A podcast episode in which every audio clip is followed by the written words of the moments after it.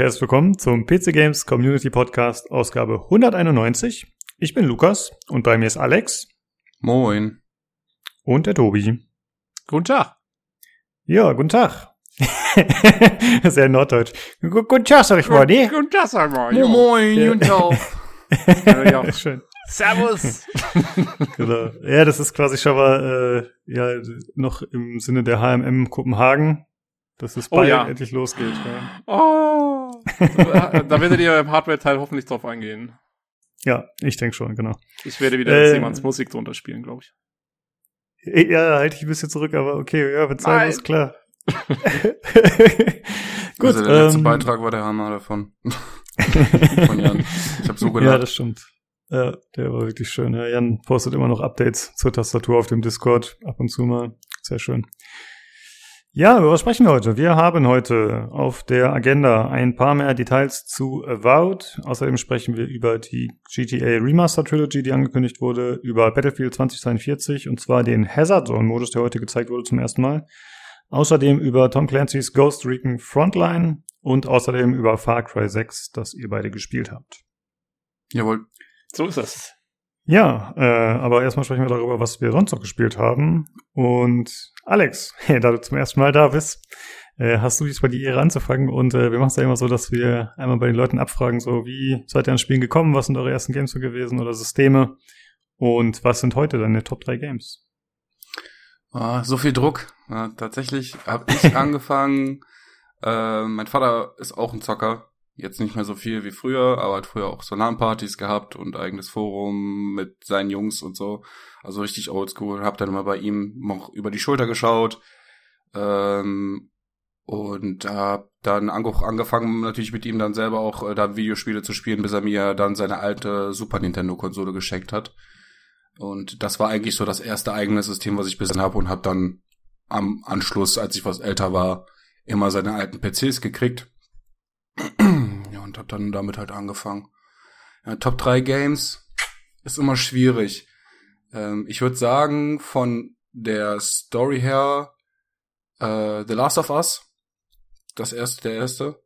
Der, es gibt, glaube ich, kein Spiel, was mich in der Story so geflasht hat wie dieses Spiel. Ich kann es nur empfehlen, auch wenn ihr, äh, wenn ihr eine PS4 habt, dann spielt das. Es ist ein sehr, sehr guter Storytitel. Und äh, sonst halt Destiny, so weil das mein Main Game auch ist, habe ich die meiste Stundenanzahl in einem Spiel, das ich jemals gespielt habe. Ähm, und Nummer drei, boah, kann ich mich jetzt echt nicht festlegen. Aber das wären jetzt so die ersten beiden, die mir einfallen. Mhm. Wenn ich nochmal eine Nummer drei habe, dann, dann melde ich mich nochmal. Genau, vielleicht will das noch ein. Ja. Kann ich mich Ich fragen, meinst du, meinst du The Last of Us 1, 2 oder beide? Äh, in Kombination beide. Es haben sich Okay. zwar viele über den zweiten Teil aufgeregt, äh, weil der nicht so an den ersten rankommt. Das fand ich aber gar nicht schlimm, äh, weil der Charakter Ellie halt äh, sehr gut ausgeschrieben und weitergeführt worden ist. Ich möchte Mhm. keine Hintergründe nennen und nicht zu spoilern natürlich. Jo. Ähm, aber die Charaktere sind halt super geschrieben und ich fand, der zweite Teil knüpft sehr gut an, flasht aber nicht mehr so wie der erste. Okay. Ja, ich frage Hm. nur, weil ich habe äh, ich hab eine PS3 noch und ich habe Last of Us 1 mal angefangen.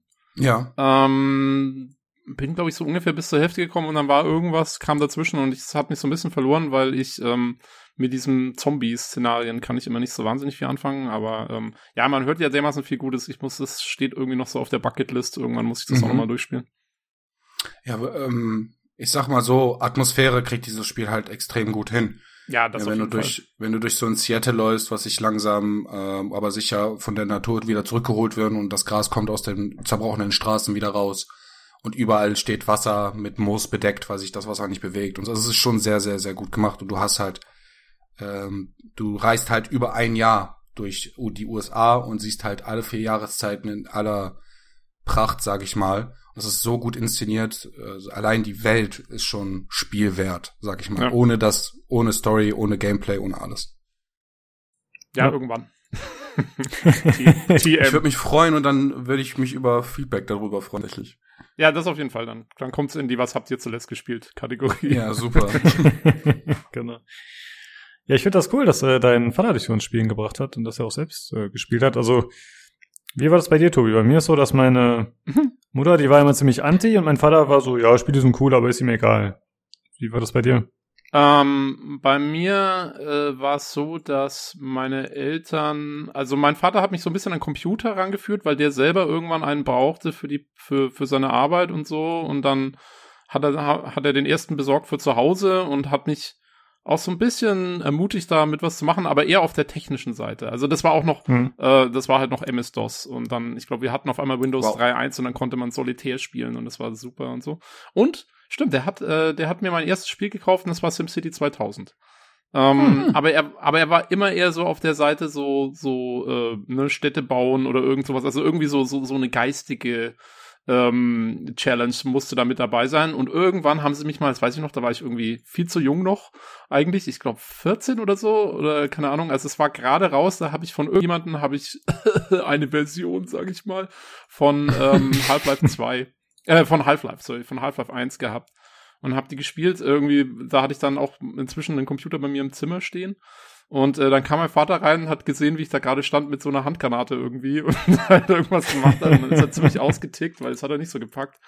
Ähm, und ähm, ja, also insofern, sie waren auch eher nicht, also sie sind auf keinen Fall jetzt irgendwie Gamer oder so. Ähm, mein Vater hat es immer so relativ auch so, so geduldet, sag ich mal. Meine Mutter fand es immer nicht so cool. Ähm, ja, also es war, es war ist nicht so toll akzeptiert irgendwie bei mir in der Family, würde ich jetzt sagen. Ich habe mal versucht, mein Vater, ich habe mal überlegt, ob ich ihn an Portal oder sowas vielleicht mal ranführen kann.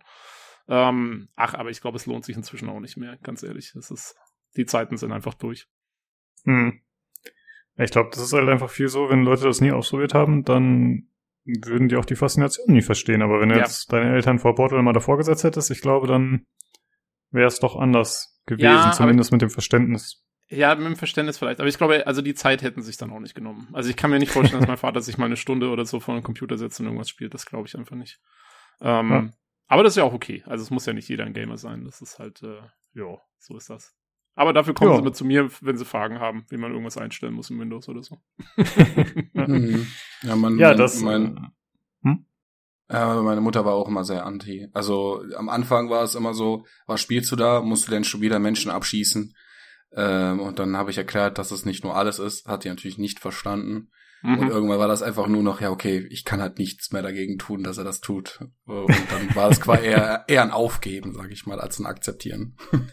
Ja, ich habe okay, ich hab tatsächlich meine meine Eltern habe ich dann irgendwann mal äh, sehr viel später, als äh, irgendwie das nochmal zur Diskussion kam mit der mit den Computerspielen und so ähm, und auch Gewalt in Computerspielen, ähm, habe ich ja gesagt, naja, also die Spiele, wo ich halt spiele, wo wo Gewaltanwendung stattfindet und damit habe ich sie gekriegt ähm, ist so, ähm, man muss sich das halt so vorstellen, ich spiele quasi James Bond und ihr schaut die James Bond-Filme auch gerne an und James Bond hat auch eine Pistole und schießt Leute ab. Ah. Und, ähm, und in dem Kontext, du musst den Kontext betrachten von der Situation. Ah, ja. Da hätte sich vieles ändern können. ja, und das haben sie dann relativ gut akzeptiert. Vor allem mein Vater hat dann gesagt, ja, okay, das ist fair. Ähm, und dann war es okay. Ja, Eltern, schlecht. die auf Argumente reagieren? Ich ja, ja, also, krass. Ja, ich habe äh, tatsächlich vor, ich weiß nicht, so fünf Jahren oder so äh, versucht, meiner Mutter Dota 2 zu erklären, wie das funktioniert. das war, das war, das war natürlich äh, genau eine gute Wahl für ein Spiel, um das irgendwie zu erklären. Und ich war wahrscheinlich wie dieser Typ aus dem Meme, der einfach vor dieser Tafel mit den lauter äh, Dingern steht, mit den ganzen Zetteln und so. Und ja, ja, das habe ich, ich glaube, dann habe ich sie auch endgültig verloren.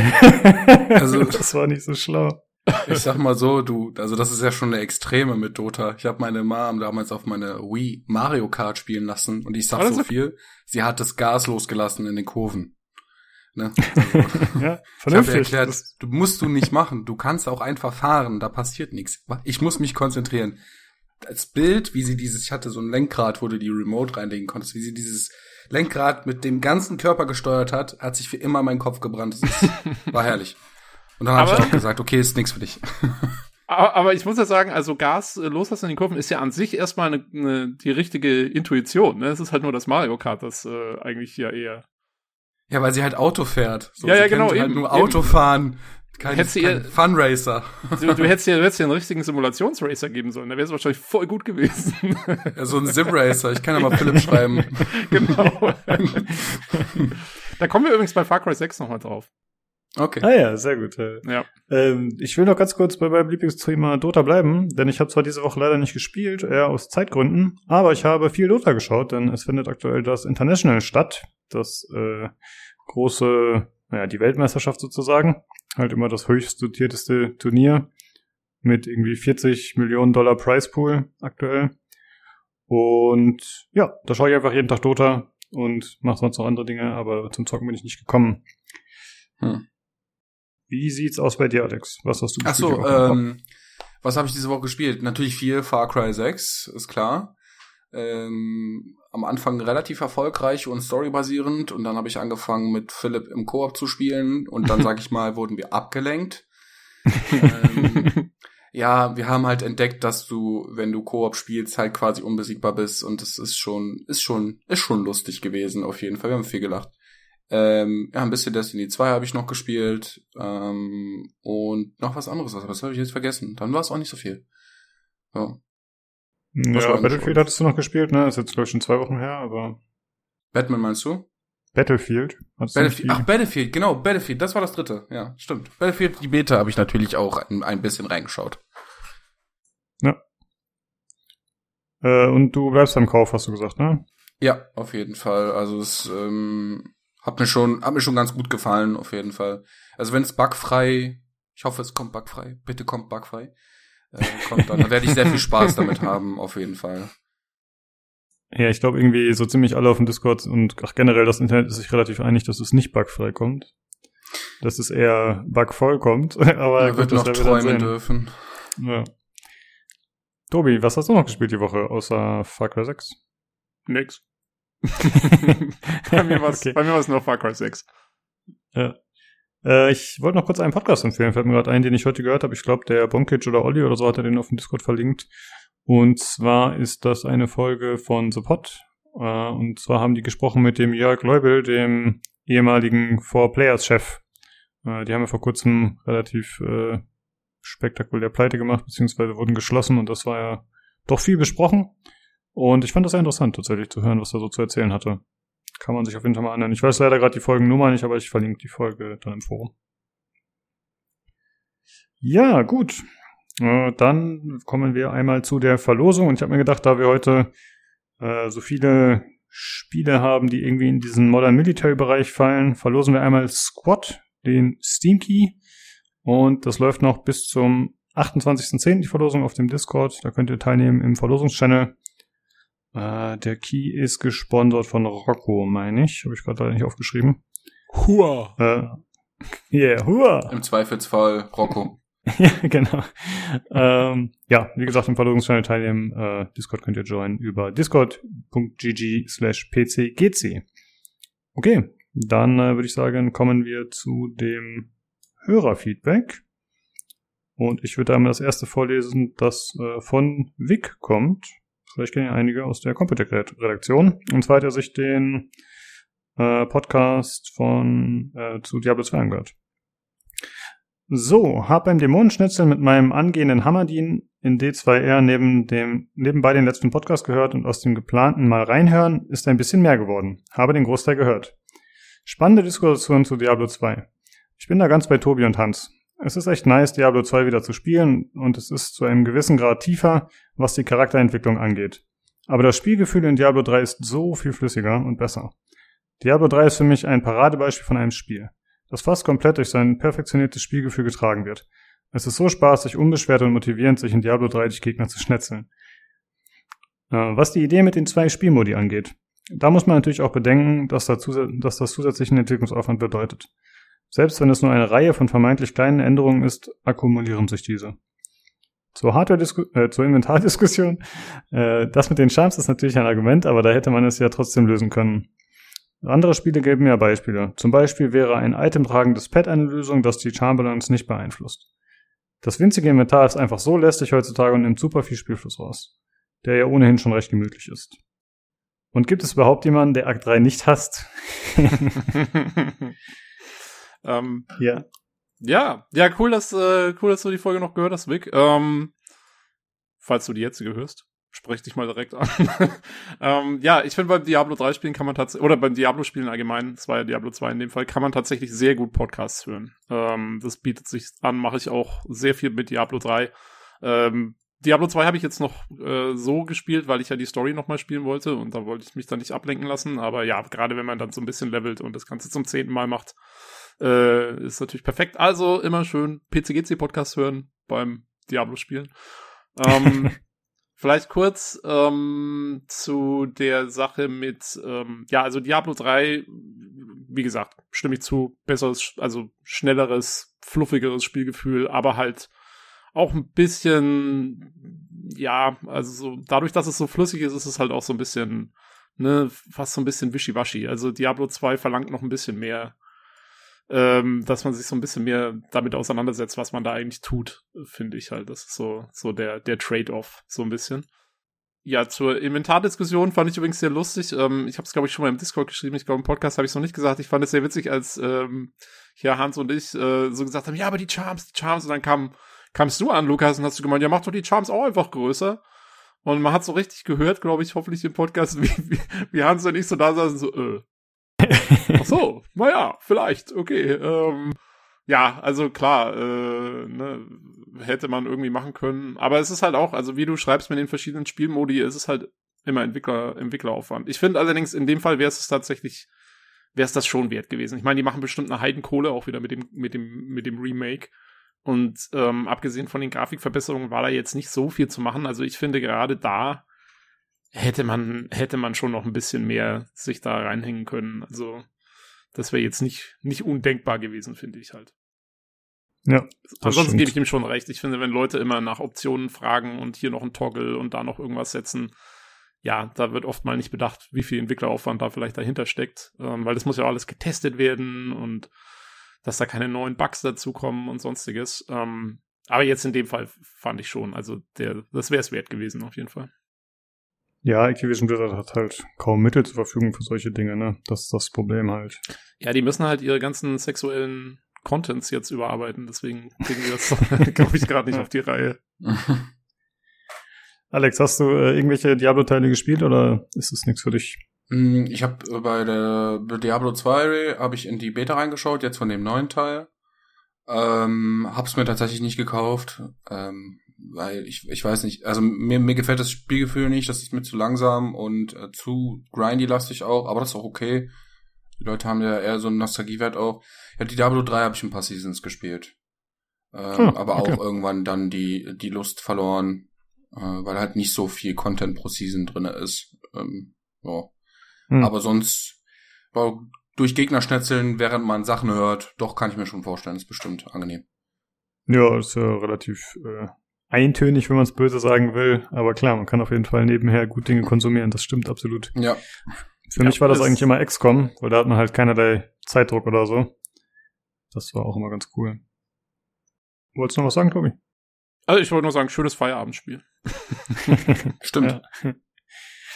Okay, ja, äh, vielen Dank für das Feedback, Vic. Und dann haben wir noch eins von Jakob, der letzte Woche schon im Star Citizen Podcast dabei war. Und das liest du mal vor, Tobi. Ja, genau, äh, weil Jakob schreibt. Nee, hört auf, vorhin Leute den Podcast einzuladen. Wie soll ich nach dem Podcast Batze jetzt noch hassen? Spaß beiseite, schöne Folge, habe ihn sogar wieder von meiner Ignore genommen. Da sagt doch einer, Podcast sei nicht versöhnlich. Also, falls das jemand mal gesagt hat oder hätte, dann wäre es gelogen. So. das ist der Beitrag. Ja, ähm, ja, ich, also, ja, erstmal sehr lustiger Beitrag. Ich, also, wie gesagt, man merkt ja, ganz ernst gemeint ist das alles nicht. Ähm, es ist, also, es ist tatsächlich so, ne, wir haben, im Forum ist es halt wirklich so, dass du die Leute immer nur nach dem beurteilst, was sie da gerade irgendwie in den letzten Post geschrieben haben und manchmal vielleicht auch ja, ich glaube, dass es halt im schriftlichen Verkehr im Forum oft echt krasse Missverständnisse gibt, dass Leute Dinge viel ernster nehmen, die manchmal vielleicht gar nicht so ernst gemeint sind oder keine Ahnung, irgendwas stößt einem auf und du kannst nicht ganz beurteilen, wie äh, wie problematisch das jetzt wirklich gerade gesehen wird und ähm, ja, ich meine, wir wissen ja alle, also also Batze ist ein sehr äh, meinungsstarker Mensch, der der auch gerne mal im Forum richtig ordentlich auf die Kacke haut, das hat er auch selber gesagt ähm, bei uns im, im, im Gespräch. Ich glaube, das kann man auch so wiedergeben.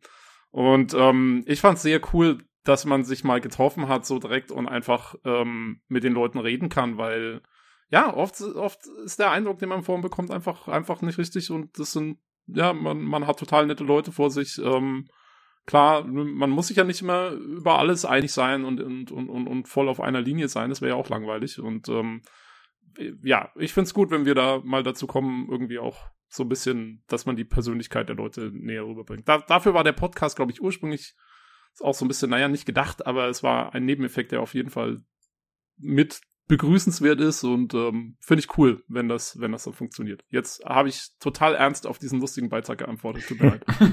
ja, aber äh, du hast absolut recht, du hast es sehr gut zusammengefasst. Ich denke mal, wenn man jetzt äh, gesagt hätte, äh, ja, wir sprechen über Politik, wir haben Politik-Podcast, dann wäre es vielleicht ein bisschen anders geendet. Aber wenn man halt, äh, ja, man spricht ja nicht über alles im Podcast und ich meine, wir haben halt über Spiele gesprochen und Spiele, die wir mögen und dann, na, dann läuft das ja. Ja. Genau. Und es ist halt, wie du schon sagst, es ist einfach was anderes, wenn man die Tonart mit drin hat und eben auch hört, wenn der andere grinst, lächelt oder was auch immer macht. Und ja, das geht halt im Forum unter, ja. Ja. Ja, okay, äh, vielen Dank für das äh, Feedback, Jakob. Auf jeden Fall ein witziger Post und ich hoffe, du kannst äh, Batze erstmal noch weiterhin von deiner Ignore-Liste weglassen. Ja, ich denke Aber auch, ansonsten hör noch mal, äh, ich glaube, eine unserer frühen Podcast-Folgen, auf jeden Fall im ersten Jahr, ich habe jetzt leider die Nummer nicht parat, war, äh, hatte den Titel Forenstreits beilegen mit Bier. Äh, die Folge sollte man, wenn man mal wieder im Forum irgendwie auf die Palme gebracht wird von irgendwas. Bier, Bier macht alles besser.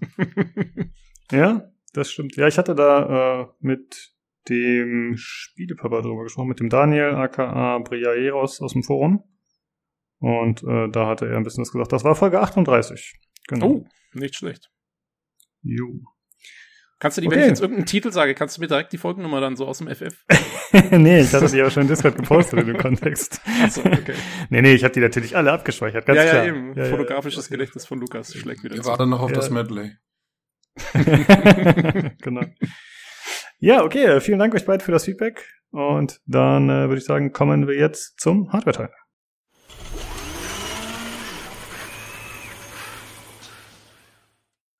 Hallo, da bin ich wieder und bei mir ist der Nino.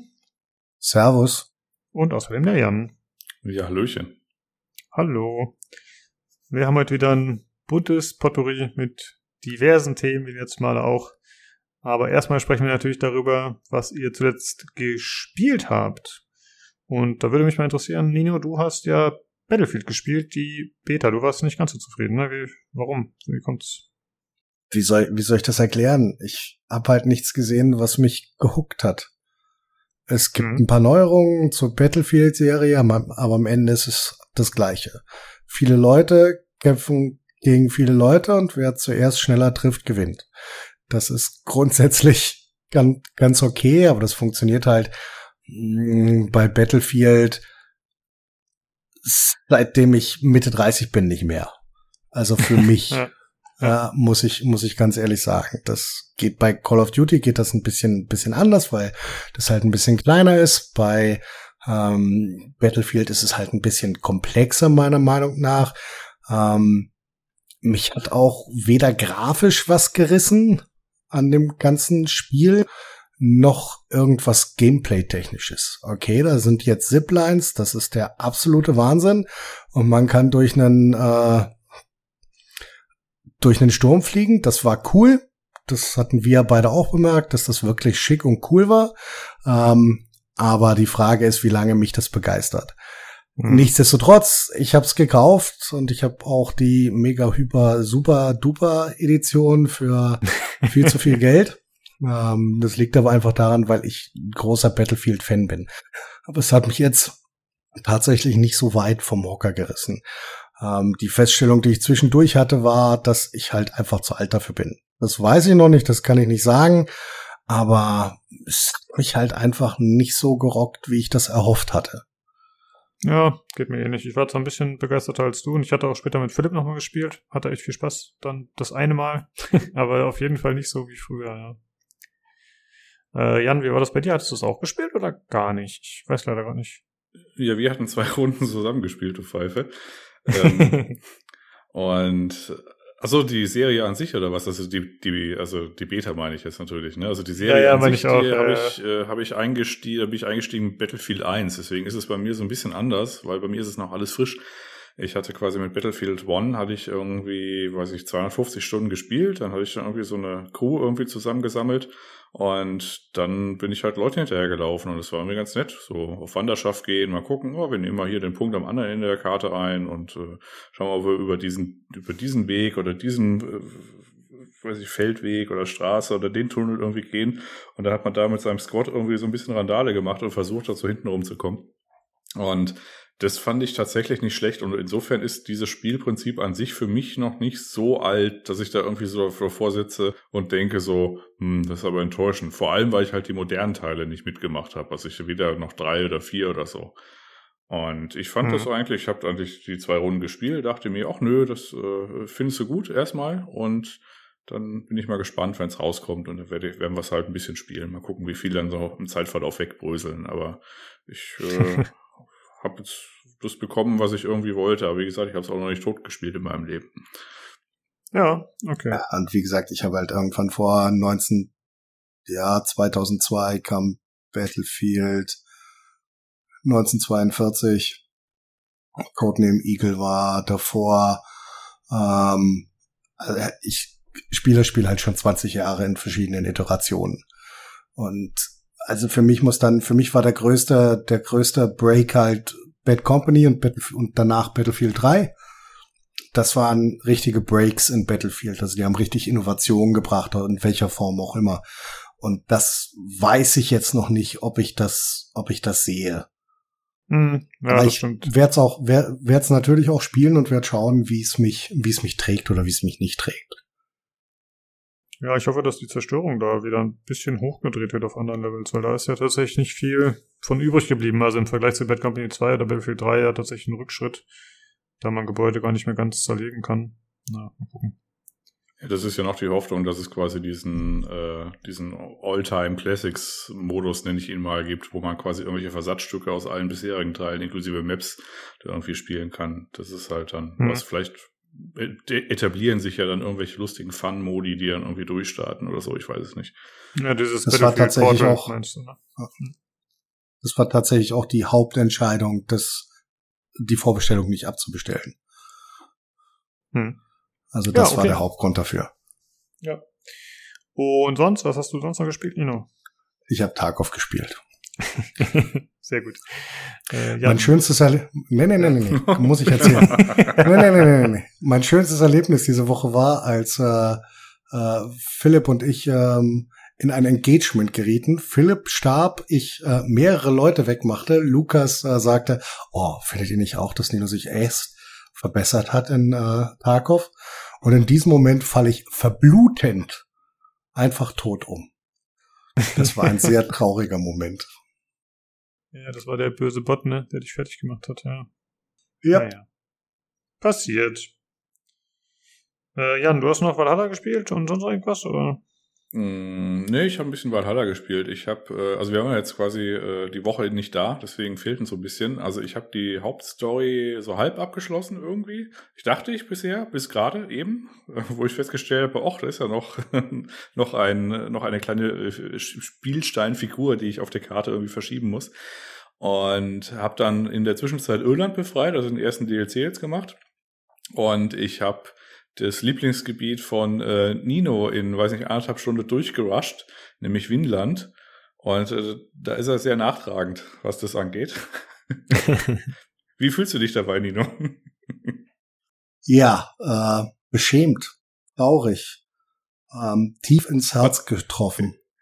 Also, was hat ähm. dir denn besonders an Winland gefallen? Und dann äh, Nein, einfach, du, hattest, du, du, hattest einen Code, du hattest einen Fresh Start mit, ähm, obwohl du schon eine relativ hohe Spielfigur hattest, so ein Fresh Start, konntest dort einfach eine komplett andere, klitzekleine Welt, die optisch anders, komplett anders strukturiert ähm, als als England war erleben. Das waren so ja, für mich vielleicht drei, vier Stunden, in die ich die komplett abgegrast habe. Du konntest jagen, dafür Sachen eintauschen und so weiter. Und ich habe das halt, ich bin halt so oder so Completionist, aber für mich war das einfach interessant zu sehen, dass du einfach den, den Hauptcharakter, auch wenn er schon skilled ist, quasi aus dieser, aus dieser mächtigen Position rausnimmst und ihm einfach einen kurzen Fresh Start nebenbei gibst mit dem Wissen, dass du da wieder rauskommst. Genau, und genau, so. da waren einfach Meine viele kleine, schöne Storyteile mit drin. Genau, diese Storyteile. Also meine Erfahrung war folgende. Also Lukas, du musst dir das so vorstellen, da ist so eine Frau und die sagt dann irgendwie, ey, äh, Überfahrt dauert irgendwie drei Wochen oder so, willst du los, ne? Und dann sagt noch so ein andere, ja, aber du darfst ja nicht deine Ausrüstung mitnehmen. Und ich dann so, oh, ich darf nicht meine Ausrüstung mitnehmen. Und dann, ja, okay, fahr mal los. Und dann komme ich da an mit einem Leinenhemd und ich habe halt noch diese Unterarmklinge, ne? Das ist das Einzige, mhm. was ich habe. Ich habe ein Leinenhemd und die Scheißklinge. Und dann sagt die, ja, du musst jetzt irgendwie da so hingehen und gucken, wo der ist, den du suchst. Ich so, okay, laufe ich halt den dusseligen Berg hoch, hab dann so ein Gespräch belauscht und dann kam ich in so ein Indianerdorf, wo sie mir dann irgendwie was äh, erzählt haben. Und dann haben sie dann so gesagt, ja, und wenn du jetzt jagst und Bären sammelst, dann kannst du Ausrüstung haben, die wir dir dann geben. Hab ich dann gesagt, ich habe ein Leinenhemd, ich habe eine Unterarmklinge, ich brauche keine Ausrüstung, ich laufe jetzt einfach hin und stech den ab. Und dann bin ich da einfach hingelaufen habe den abgestochen, dann bin ich wieder zurückgefahren. Ah, das heißt, ich habe alles ignoriert. ich bin auch ein bisschen stolz, weil es war gar nicht so leicht. Äh, tatsächlich ja. so ein äh, ja, so ein verhältnismäßiges ähm, Endlevel-Camp dann ohne Ausrüstung da zu machen, weil sobald du quasi die nicht äh, per Attentat beseitigen konntest, musstest du die halt boxen. das war so ein bisschen schwierig. Also ich musste sehr, sehr schnell, also ich musste sehr, sehr oft untertauchen, aber ich habe es geschafft. Ich habe den, äh, ich habe quasi die Familie gerecht und ihm in meinem Unterhemd dann quasi niedergestochen. Ja. Hast du da Screenshots gemacht? Nee, habe ich nicht gemacht. Das war jetzt ja. auch nicht so. Also, also irgendwann ist halt jeder Screenshot einmal aufgenommen in Valhalla. Äh, schöner Baum hier, abgestochen da. Also das ist halt auch alles gleich irgendwie. Ich habe aber auch die Schönheit von Winland nicht wahrgenommen, muss man ganz ehrlich sagen. Ich war einfach nur stolz, dass ich äh, dieses Spielsystem tatsächlich komplett ignorieren konnte. Es war gut. Magisch. Okay, damit haben wir zehn Minuten unserer Hardware-Zeit verschwendet. Machen wir weiter mit den anderen Sachen. Aber wir haben ja eh nur kleinere Themen. Äh, ein wichtiges Thema. Ich bin ja äh, großer Liebhaber meiner Heißluftfritteuse. Und Jan, du hast äh, deiner Mutter auf meinen Rat hin das gleiche Modell empfohlen, richtig? Nee, ich habe es nicht empfohlen, ich habe es einfach gekauft. Ähm, ich habe, also wir sitzen in unserem Büro quasi äh, im Erdgeschoss in so diesem Altbau hat da so halt zusammen und irgendwann ruft so meine Mutter rüber, ob ich den, ob ich mich denn schon mal mit Heißluftfritteusen auseinandergesetzt habe. Da musste ich erstmal laut lachen und mein äh, nächster Moment war dann quasi dich zu äh, dich anzuschreiben und anzufragen, was für ein dusseliges Modell du jetzt geholt hast, was da gut ist und dann kaufe ich das jetzt auch auch einfach auch. Habe ich das auch einfach gekauft ihr hingestellt und dann gesagt, viel Spaß damit. Äh, hier ist ein Knopf und äh, hier ist so, ja, und dann hat sie halt erstmal so, ähm, ja, so quasi Pommes gemacht, also halt so Wedges, halt, also Kartoffeln halt so in diese komischen Scheiben geschnitten und äh, da halt einfach reingemacht und es war auch sehr gut und das war dann direkt ein Erfolgserlebnis. Meine Mutter war da einen Tag lang ganz aufgeregt, dass sie jetzt richtige Pommes machen kann. Sehr gut. Ich empfehle die McCain Wellenpommes. Nur, dass sie Bescheid weiß, kannst du ausrichten. Sind sehr gut. Ach so. Ja, ich weiß nicht, ob ich sie äh, von, äh, ich schneide Kartoffeln in Stücke und wirf sie da rein nochmal abbringe in ihrem Leben, aber ich, äh, ich, ich merk's mir mal. oh, okay, das ist natürlich besser, wenn die selber machen will, da bin ich zu faul zu. Ja, wir sind ja auf dem ländlichen Gebiet. Wir müssen halt ins Nachbardorf fahren zum Kartoffelhof, ne? Und dann holen wir halt Kartoffeln. Und diese Kartoffeln wandern dann in diese Fritteuse. So ja, funktioniert okay. das auf dem Land, ja. Ja, verrückt. Ja, ja gut, das freut mich, dass äh, jeder jetzt auch eine Fritteuse nutzt. Vor allem die, die ich habe. Äh, gut, was haben wir sonst noch themenmäßig? Äh, Nino, was hast du für uns? Äh, ich möchte, möchte, möchte einen Fehler gestehen. Äh, einen grausamen Fehler, der mir selbst unterlaufen ist. Ähm, wobei wir bei der goldenen Regel wären, äh, tut das, was ich sage und nicht das, was ich tue. ähm, ich habe äh, mir überlegt, egal, du probierst Windows 11. Machst es. Setz mich hin, guck, was los ist, mach mein TPM an, mach mein Secure Boot an, freue mich meines Lebens, geht alles, versuch zu starten, Rechner lädt nicht ins Windows. Denk mir, was soll denn das? Jan fragt mich noch, ey, hast du das gemacht, hast du das gemacht? Ja, wie soll ich denn irgendwas anderes machen? Okay, und dann äh, habe ich doch noch zu meiner Schande festgestellt, dass äh, meine Haupt-SSD ähm, auf der mein System ist, eine ungefähr von seit 2014 durchkopierte und durchgeklonte äh, Windows-Version ist. ähm, die noch auf äh, Master Boot Record läuft. Ähm, und dementsprechend bin ich erstmal raus, auch wenn wir gerade noch gucken, ob du Möglichkeiten hast, das mit den ähm, von MBR auf GPT umzustellen, ähm, ohne Datenverlust, was ich noch nicht so ganz glaube, aber wir schauen mal, vielleicht habe ich da nächste Woche ein Update zu. Ansonsten muss ich es halt äh, nochmal neu aufsetzen. Dazu habe ich aber aktuell keine Lust. Ähm, daraufhin habe ich dann beschlossen, dass meine Frau dann glauben muss äh, und jetzt ihr System Windows 11 System ist. Und bisher habe ich Folgendes damit getan. Ich habe äh, die Symbole auf der Statusleiste nach links verschoben, weil es mich genervt hat, dass sie in der Mitte waren. Mehr kann ich dazu also noch nicht sagen. okay. Ja gut, da muss man ja auch äh, nach und nach erkunden. Aber dann gibt's ja vielleicht nächste Woche nochmal ein Update. Ja, ich hätte das jetzt auch machen können mit dem Update, äh, aber ich traue mich dann noch nicht. Jetzt gerade nach dem Bericht, ich werde es dann mal noch nach hinten verschieben, solange ich kann. Das muss ich dann manuell machen, ne? Dass ich sage, mach das mal nicht mit dem Update, oder? Irgendwann drückt er mir das ins Gesicht, ne? Hm, ich glaube nicht. Aktuell musst du noch einen Installer dafür runterladen ähm, und musst es aktiv selber installieren. Oh, okay. Auf ein paar Systemen hast du im Update-Fenster, wenn du halt Windows-Taste und dann tippst du halt Update, dann kommst du auf dieses Windows diese Windows-Update-Seite. Auf ein paar Systemen kommt dann so diese Nachricht, äh, gute Nachrichten, ihr System ist bereit für Windows 11. Ne?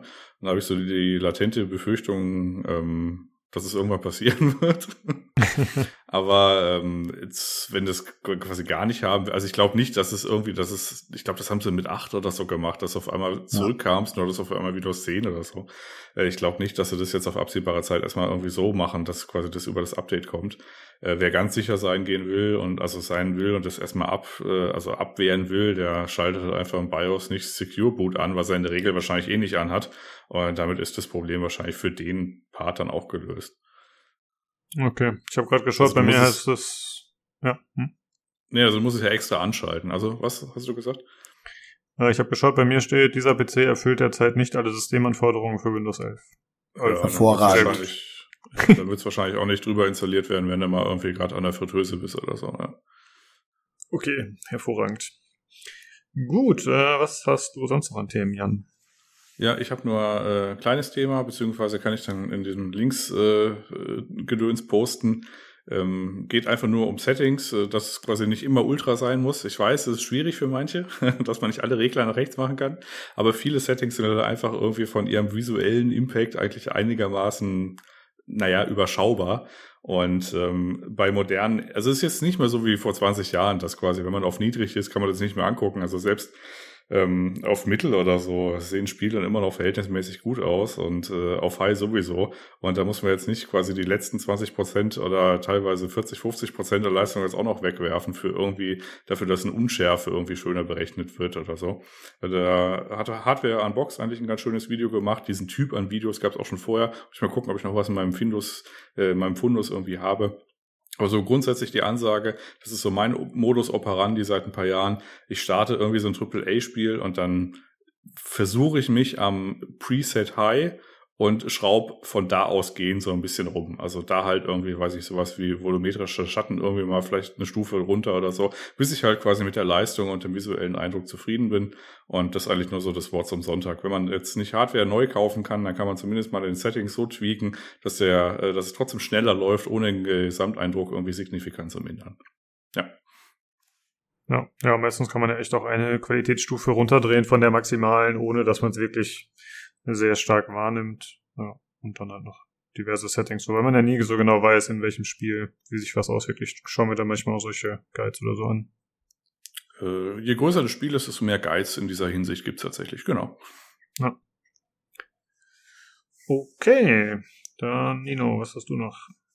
Ja, ähm, wir hatten ja über die Gerüchte für die 3090 Super gesprochen. Äh, die haben sich absolut in keinster Weise bestätigt. Das Ding heißt nämlich äh, 3090 Ti ähm, und wird so kommen. Das Problem bleibt das gleiche, egal wie die Karte heißen wird, ähm, die wohl für äh, Q1, Ende Q1 oder Q2 2022 geplant ist, ähm, dass wir halt nicht noch eine größere High-End-Karte bräuchten im Hardware-Markt, sondern eher mehr Volumen in Mid- und Low-Range-Karten äh, um den Markt halt zu sättigen.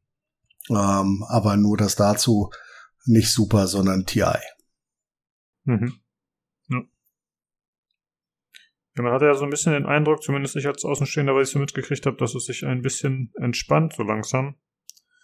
Aber scheint es auch nicht mehr der Fall zu sein, ne? Nö, eigentlich gar nicht. Überhaupt nicht. ja, eigentlich.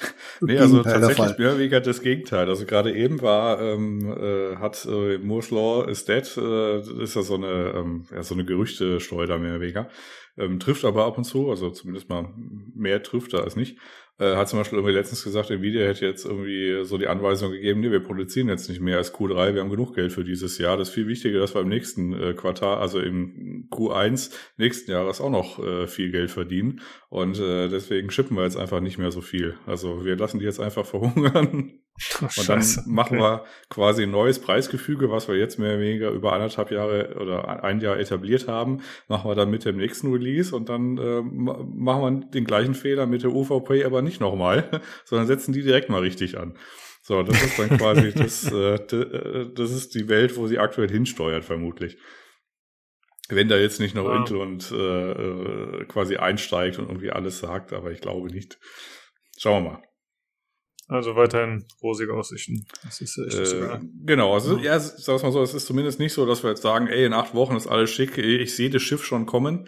Äh, das ist noch nicht da. Also das dauert noch eine Weile. Hm, okay. Ja, wo du schon das Schiff ansprichst. Wie sieht's aus mit der HMM Kopenhagen? Was gibt's Neues? Die haben HMM Kopenhagen kann ich vermelden, die ist am 13. Oktober mitten in der Nacht tatsächlich in Rotterdam angekommen. Ähm, die wurde schon, ich weiß nicht, wie die Seemänner sagen, gelöscht oder so. Wird Ladung gelöscht? Ich glaube schon. Ladung, Ladung und, wird gelöscht. Und äh, das ist jetzt quasi im Lagerhaus und die äh, tapferen Leute von Wooting haben schon irgendwelche Adressen, äh, Adresssachen ausgedruckt, habe ich irgendwie auf dem Twitter-Post gelesen. Und das wird wahrscheinlich dann am Montag zusammengedengelt, am äh, Dienstag irgendwie äh, verpackt und dann am Mittwochmorgen abgeholt. Ah, okay, krass. Also das kann durchaus sein, dass nächste Woche schon der große Livestream beginnt oder da ist. Ich bin so gespannt. Ja, ich muss dann vielleicht noch aufräumen. Aber ich habe schon in weiser Voraussicht für den Livestream ein Bügelbrett aus meinem Hintergrund der Webkamera weggestellt. Sehr gut. Das könnte doch so dein Präsentationsbrett sein, wo du dann schön auspackst und die dann so hinhältst und so. Ich habe okay. einen 300 Jahre alten Schreib, äh, also einen Eichentisch, da drehe ich einfach die Kamera nach unten, das ist mein Präsentationsbrett. Das Sehr wird gut. schon alles schick. Gehst du ich vorher zur Maniküre?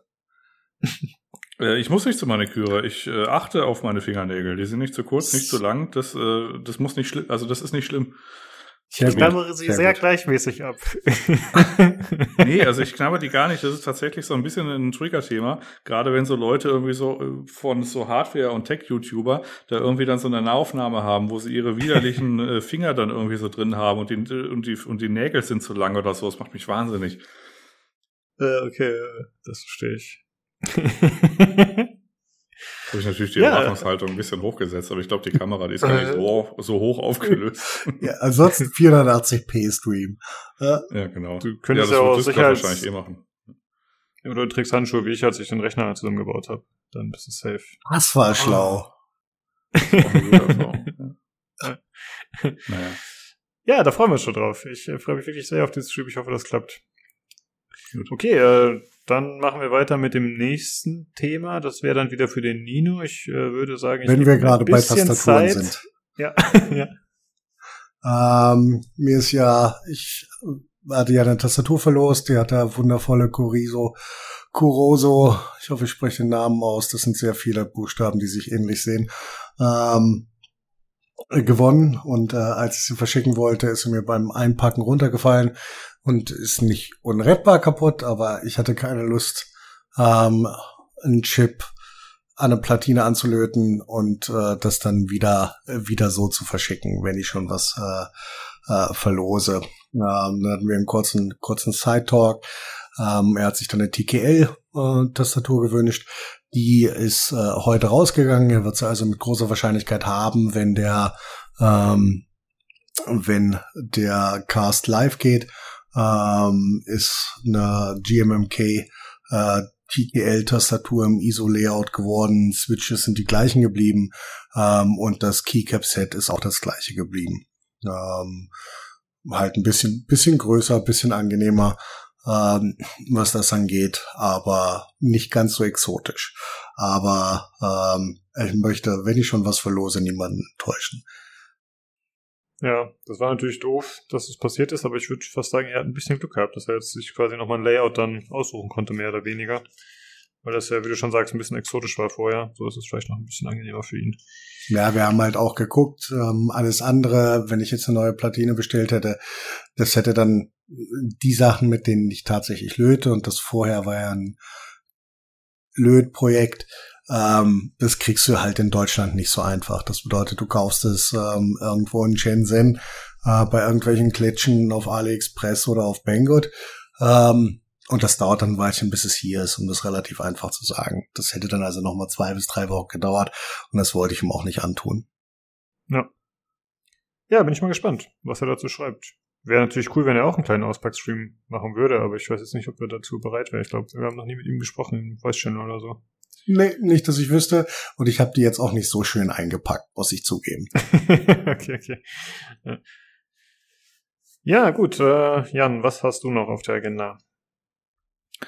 Ähm, relativ kurz noch zu den Startschwierigkeiten von Windows 11, äh, falls irgendjemand motiviert sein sollte, sich das drüber zu installieren.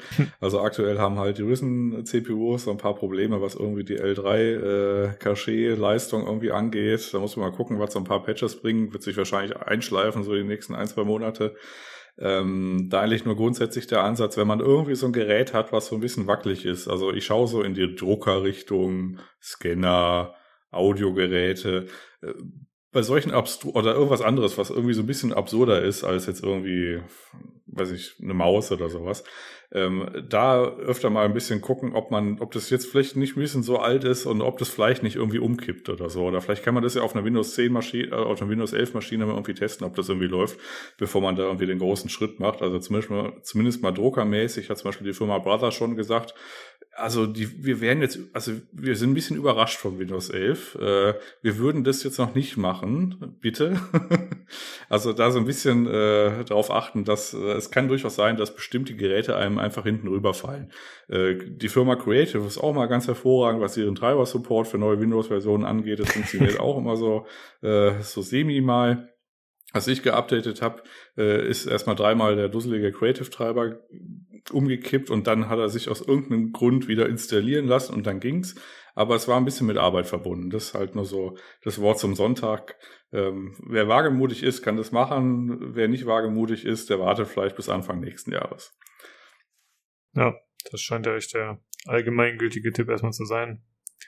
Genau. Ruhig noch zu warten. Ja. Gut. Und bevor Nino dann mit seinem äh, Schlussthema angeht, kann ich noch zwei Sätze dazu sagen. Ich hatte nämlich mal ein bisschen wieder, äh, es gibt ja keine neue Hardware zu kaufen, deswegen mussten wir die alte so ein bisschen testen und irgendwie gucken, was es, äh, was so geht.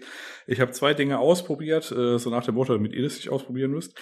Äh, nämlich äh, mit, ich habe eine RDNA 2 Karte, also eine 6900 äh, XT und es kann man ja mit Igor's More Power Tool dann äh, lustige Dinge mitmachen. Und mit lustige Dinge meine ich im Gegensatz zu, äh, weiß ich, irgendwelchen Core-Spannungen kann man da auch noch die VRAM-Spannung zum Beispiel anpassen. Die kann man dann absenken von 1350 äh, auf 1250 zum Beispiel.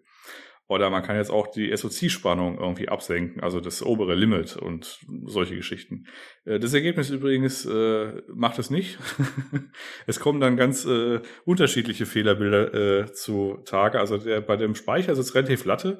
Ähm, ob der jetzt irgendwie mit 1250 oder 1350 läuft, äh, der verbraucht dann irgendwie drei Watt weniger, wo es halt gerade auch egal ist. Und ansonsten passiert einfach nichts. Also in meinem Fall ist es Samsung, der 6 Speicher, äh, dem ist das einfach egal. Der rennt halt mit der Spannung und mit der ist halt einfach wurscht. Die, bei der SoC-Spannung ist es ein bisschen anders. Das ist eine, quasi eine gesonderte System of uh, System on a Chip äh, von der äh, Grafikeinheit.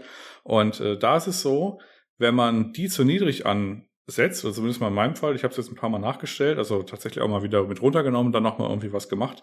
Und mit was gemacht meine ich, man stellt zum Beispiel im Windows HDR an und aus. Und äh, dann wird der Bildschirm einfach schwarz. Der Fernseher sagt, ja, ich kriege kein Signal mehr. Und äh, der PC hört im Wesentlichen auf zu existieren. Der wirft auch keinen Hardwarefehler, der Treiber stürzt nicht ab, aber die Grafikkarte fährt halt einfach hart runter und du kannst halt nur noch den PC abwürgen mit Strom weg. Und äh, solche ah. lustigen Dinge kann man sich dann quasi damit ins Haus holen, wenn man da quasi an diesen Werten herumschraubt. Ich nutze dieses Tool tatsächlich nur, um das Power Limit einzustellen und um die Lüfterkurve einzustellen. Und das war es im Wesentlichen, wenn ich so drüber nachdenke. Also da ein bisschen vorsichtig sein. Ansonsten habe ich nur festgestellt, äh, die größten oder die besten Stabilitätstests äh, habe ich quasi gesehen, ist, wenn man tatsächlich irgendwie was im Hintergrund macht, also ob jetzt irgendwie, weiß ich, irgendein Prallendurchlauf oder irgendwie, weiß ich, irgendeinen Grafikkarten-Loop oder so, der im Hintergrund, der im Hintergrund läuft, oder man faltet irgendwas und dann währenddessen YouTube-Video schauen oder browsen.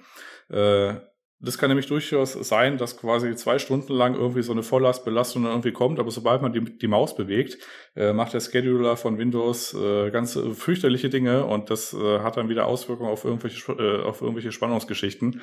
Und dann kann es durchaus sein, dass man, weiß nicht, so ein Stabilitätstest, der läuft irgendwie drei Stunden durch und dann guckt man irgendwie 20 Minuten Video und dann crasht das Ding einfach hart. Und das heißt aber, hm, ist wohl nicht stabil. Und da muss man halt nochmal ran an die Werte.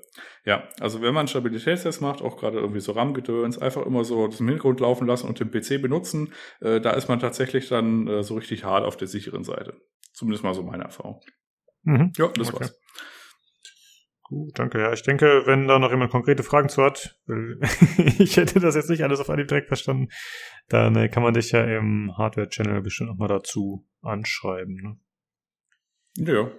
Ja, okay. Dann äh, kommen wir zum letzten Thema. Das sieht relativ kurz und knapp aus. Nino, was hast du da noch auf der Liste stehen? Nein, das sind, das sind, das sind nur meine Gedanken dazu, äh, die du, die du da sehr knapp äh, formuliert siehst. Ähm, die ersten Tests zu der bei 329 ähm, äh, Euro beziehungsweise Dollar MSRP liegenden unglaublich tollen äh, RX 6600 sind draußen.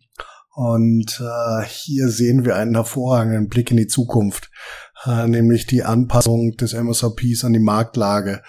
Ähm, um das relativ einfach zu sagen, ist das Ding eher äh, value-technisch eine Frechheit.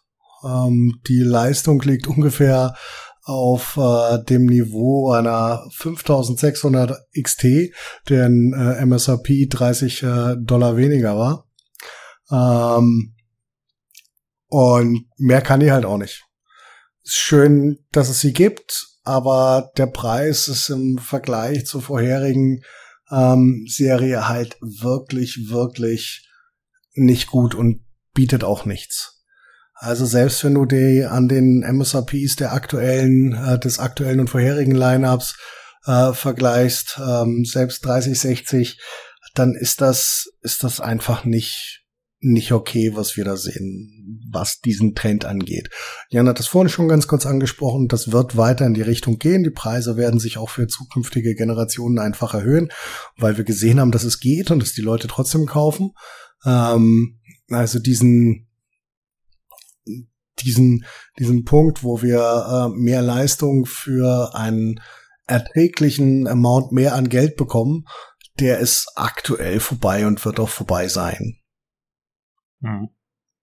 Ja, offensichtlich die Lage immer wieder stabilisiert. Dann ist ja auch die Frage, ne, sind die Hersteller bereit, wieder zurückzugehen sozusagen? Oder wollen sie nicht lieber wieder das reincashen, was sie jetzt auch geschafft haben? Äh, die Antwort Meinte, ist nein, Lukas. ja. Unerwarteterweise ist das nicht, wie der Kapitalismus funktioniert. Ja. Also wenn jetzt nicht irgendwie großartig was passiert, beziehungsweise es kann ja immer noch sein, dass äh, ähm, im Zuge dieser Chip-Krise wurden ja diverse Dinge angestoßen, die so ein bisschen längerfristig irgendwie sind. Also gerade so, weiß nicht, Länder, die anfangen, so, würden gerne Chips wieder hier so machen, haben wollen, Dankeschön. Also solche Sachen. Ähm, die Top-Notes, die gerade für so Hardware angeht, die werden wahrscheinlich auf absehbare Zeit irgendwie bei sowas wie TSMC oder vielleicht noch wie Samsung oder vielleicht auch Intel bleiben. Aber äh, das wird eine überschaubare Anzahl sein. Ähm, was halt noch angestoßen wurde, ist der Bau halt von neuen Fabs auf äh, dem Globus verteilt, mehr oder weniger. Aber die sind halt auch nicht in zwei Wochen fertig. Das dauert halt ein bisschen. Aber das kann durchaus sein, dass es äh, Pendel dann in der Gestalt wieder zurückschlägt, dass halt einfach dann Kapazitäten da sind und da halt einfach so viel produziert wird, äh, dass halt quasi einfach der Markt halt insofern überschwemmt wird und dann halt sich da wieder was tut. Aber so mit den aktuellen Kapazitäten eigentlich nicht. Nee, also das bleibt einfach so, wie es ist. Also eine, kleine, eine kleine Hoffnung ist ja auch immer noch äh, Intels Grafikkartensparte, wenn dies schafft, in zu ordentlichen Preisen in die Midrange vorzudringen, ist das ein dritter Competitor. Ähm, und da die Leute sowieso aktuell nach jedem Strohhalm greifen, ähm, wäre das tatsächlich eine Möglichkeit, dass du ein bisschen mehr Preisdruck in einen Markt kriegst, der aktuell von zwei großen Playern ausschließlich äh, bedient wird. Ja, das wäre echt cool. Ich kann mich gar nicht daran erinnern, an irgendwelche, an irgendwelche Zeiten, wo es mal mehr Hersteller gab. Also ich weiß, dass es früher, keine Ahnung, 3DFX und so gab, vor Jahrzehnten. Ja, 3DFX ist Nvidia. Also Ach so, okay. Nvidia hat 3DFX, äh, 3DFX, ja, Voodoo Gedöns Hm. gekauft. Okay, okay. Also, also ganz früher gab's quasi äh, äh, ja, ATI und dann halt mit, so, mit, mit sowas wie einer weiß nicht, Rage 128 und dann kam quasi Nvidia relativ schnell mit sowas wie einer TNT. Wie ist denn das Ding davor, vor der TNT? Das war irgendwas anderes. Boah. Weiß ich jetzt nicht. Auf jeden Fall äh, irgendwie sowas. Und äh, dann gab's noch so äh, sowas wie Power VR oder so. Oder Matrox war damals noch. Oder Matrox, ja. Ne? Also, also, es war immer noch überschaubar, aber es gab zumindest so ein bisschen was. Also ähm, wenn es tatsächlich drei Teilnehmer sind, die einigermaßen konkurrenzfähig in irgendeiner Liga, also es muss jetzt nicht so sein, dass Intel auf den Markt kommt und sagt, ja hier Top-Tier, sondern es muss ja irgendwie, es muss ja offensichtlich nur irgendeine Grafikkarte sein, äh, dann wäre das ja schon gut. Das stimmt. Ja, dann äh, hoffen wir einfach mal darauf. Mal gucken, was da in der Zukunft kommt. Wir halten euch hier natürlich auf dem Laufenden. Danke, dass ihr das macht, Jungs. Und dann hören wir uns nächste Woche wieder zum Hardware-Teil. NV1 war der erste Chip. Alles klar. Dann macht's gut. Jo, tschüss. Reingehauen. Gut, das war der Hardware-Teil und wir gehen direkt rein in die News. In die Short News, da gibt es diesmal nur eine Sache und zwar geht es um die Dreamhack Leipzig, also diese große LAN-Veranstaltung. Äh, die wird jetzt nicht mehr stattfinden in Zukunft. Das letzte Mal war 2020 und ja, jetzt wurde gesagt, okay, es trägt sich nicht mehr, lohnt sich nicht mehr. Daher leider nicht mehr. Ich meine, ist ja bei den aktuellen Umständen irgendwie verständlich, aber ja, dass es dann äh, permanent ist, wundert einen heutzutage auch nicht. Ich finde es ein bisschen schade. Ich fand dieses äh, große Topic darunter, die größte LAN-Party überhaupt, fand ich halt cool, wie, ja, keine Ahnung, da 50 Leute in der Halle pennen und zocken. Das, Hm. das fand ich einfach cool, dass es überhaupt sowas gibt. Ich finde es ein bisschen schade, dass es jetzt platt ist, ne? Ja, Da war auch eigentlich weniger eine Spielemesse als mehr eine, eine Streamer-Messe, finde ich. Also da sind halt alle Leute hingegangen, die irgendwie auf Twitch irgendwas äh, waren oder sind. Ähm, aber Hm. sonst hast du ja keine nennenswerten Spiele-Releases oder sowas da, da mitbekommen, ne? Nee, da ging es immer mehr um Zocken, Fun und vielleicht so Tournament-Geschichten. Ne? Genau, ja. Hm, schade. Ja, das war's dann damit leider. Und das war's auch schon mit den Short News. Wir kommen zu den anderen Themen. Und zwar gibt es äh, erste Details zu Avowed. Habe ich das richtig gesagt, Tobi? Sehr gut. äh, und zwar, falls, sich, äh, falls ihr euch nicht mehr erinnert, das ist das Spiel von Obsidian Entertainment, das vor einiger Zeit, ich glaube, auf der E3 vorgestellt wurde. Die gehören ja mittlerweile zu Microsoft, äh, wurden von denen übernommen. Und da gab es nur einen Cinematic-Trailer. Aber jetzt gibt's halt äh, einen Artikel, der sich auf unbekannte Quellen beruft, aber der Autor sagt, er hat äh, schon Gameplay gesehen, also ein Pre-Alpha oder Alpha-Bild. Und das Ganze wird halt, wie man sich schon gedacht hat, ein First-Person AAA-RPG. Und es ist halt sehr orientiert an Skyrim, also das ist ja eigentlich auch schon aus dem Trailer so ein bisschen klar geworden, dass es zumindest vom Setting ähnlich ist. Äh, dabei soll das Ganze aber bunter sein und ja, nicht eben diese graue Welt so düster wie Skyrim unbedingt repräsentieren. Und es äh, wurde gesagt, es gibt mehrere Klassen, das ist schon bekannt. Außerdem wird es Dual Wield geben, wie eben auch in Skyrim zum Beispiel. Und Zweihand Zauber, was ich ziemlich cool finde. Gibt's das auch in Skyrim? Also, dass man quasi verschiedene Zauber je nach Händen wirkt? Nee, ne? Ich glaube schon. Du Tatsächlich. hattest doch in Skyrim, hattest du, konntest du doch die linke und die rechte Hand irgendwie einzeln ausrüsten und du konntest dann sagen, okay, ich will zum Beispiel auf der linken einen Heilzauber, auf der rechten einen Feuerzauber. Oder meine du konntest sagen, ich nehme den gleichen Zauber und dann wurde er stärker. Ich dachte, das gab's. Okay, ja, das kann dann doch tatsächlich sein. Ich, ich glaube, das war ein neues Feature in Skyrim. In Oblivion gab es es noch nicht, aber ich glaube, in Skyrim gab es es dann. Ja, okay. Ja, sowas soll es auf jeden Fall auch geben, was ich eigentlich eine ziemlich coole Idee fand, eben so Zweihandzauber. War mir bisher unbekannt, aber gut, ich habe Also- auch nie die Mages gespielt, muss ich zugeben. Es ist schon eine ganze Weile her, dass ich jetzt Skyrim vor allen Dingen als Magier gespielt habe. Ich habe es ja in VR nochmal gespielt gehabt, aber da habe ich vor allen Dingen mit dem Schwert rumgefuchtelt, weil es halt VR war. Ähm, aber ich bin mir relativ sicher, dass es so war. Weil du konntest doch, du hattest doch diese beiden Menüs links und rechts, wo du die einzelnen Hände so Ja, ausrüsten mhm, konntest. Ne? genau. Und ich glaube, da war das mit drin, ja. Ich dachte, die wären immer quasi voneinander getrennt gewesen. Ich wusste nicht, dass man die sozusagen koppeln kann und Also ich dachte, es einen ging- größeren wenn Spell ich- hat. Ja, Ja. wenn ich falsch liege und einer unserer Hörer ist gerade, äh, schlägt gerade mit der Faust auf den Tisch, dann gerne einen Kommentar schreiben. dann nimm die zweite Faust dazu. dann hast du mehr Power. äh, ja, und außerdem äh, heißt es, äh, dass die Fähigkeiten mehr ausrüstungs ausrüstungsbasiert sein sollen als zum Beispiel in Skyrim. Ähm, dass man halt eben bestimmte Skills dann bekommt, wenn man bestimmte Teile ausrüstet. Und das finde ich tatsächlich ziemlich cool. Denn in Skyrim war es ja wirklich relativ egal, was du getragen hast meistens. Also klar, Gewicht und so und Lautstärke vielleicht, aber es hatte eigentlich nie Einfluss darauf, was du damit machen konntest. Ja, das sind so die Sachen, die bisher bekannt sind. Immerhin ein bisschen was, würde ich sagen. Wir verlinken den Artikel mal. Dann könnt ihr da reinschauen. Jo, ich wollte noch sagen, es spielt ja, glaube ich, äh, in der Welt von Pillars of Eternity, ne? Ich glaube schon, ja. Ähm, ja, ich bin echt mal gespannt. Ich habe ja Pillars of Eternity habe ich mal angefangen, aber es war mir zu oldschool, zu Baldur's Gate mäßig und so. Hm. Aber ich habe schon gemerkt, die Lore von dem Spiel ist ja wahnsinnig tief. Also allein schon, wenn du nur die Charaktermenüs da anschaust, da stehen Bücher an Texten drin. Und ähm, ich hoffe halt, dass das in Avowed äh, angenehmer präsentiert ist. Also nicht nur Textwüsten, sondern halt, äh, dass man wirklich über Environmental Storytelling viel erzählt, dass die Welt wirklich, dass du siehst, was los ist, dass äh, Charaktere dir was erzählen, dass du Quests bekommst, die dich so ein bisschen da reinführen. Weil ich mag das nicht, wenn man, wenn man alles nur immer so nachlesen muss. Das kann zwar auch ganz cool sein, aber irgendwie in der Zwischenzeit, ach, nee.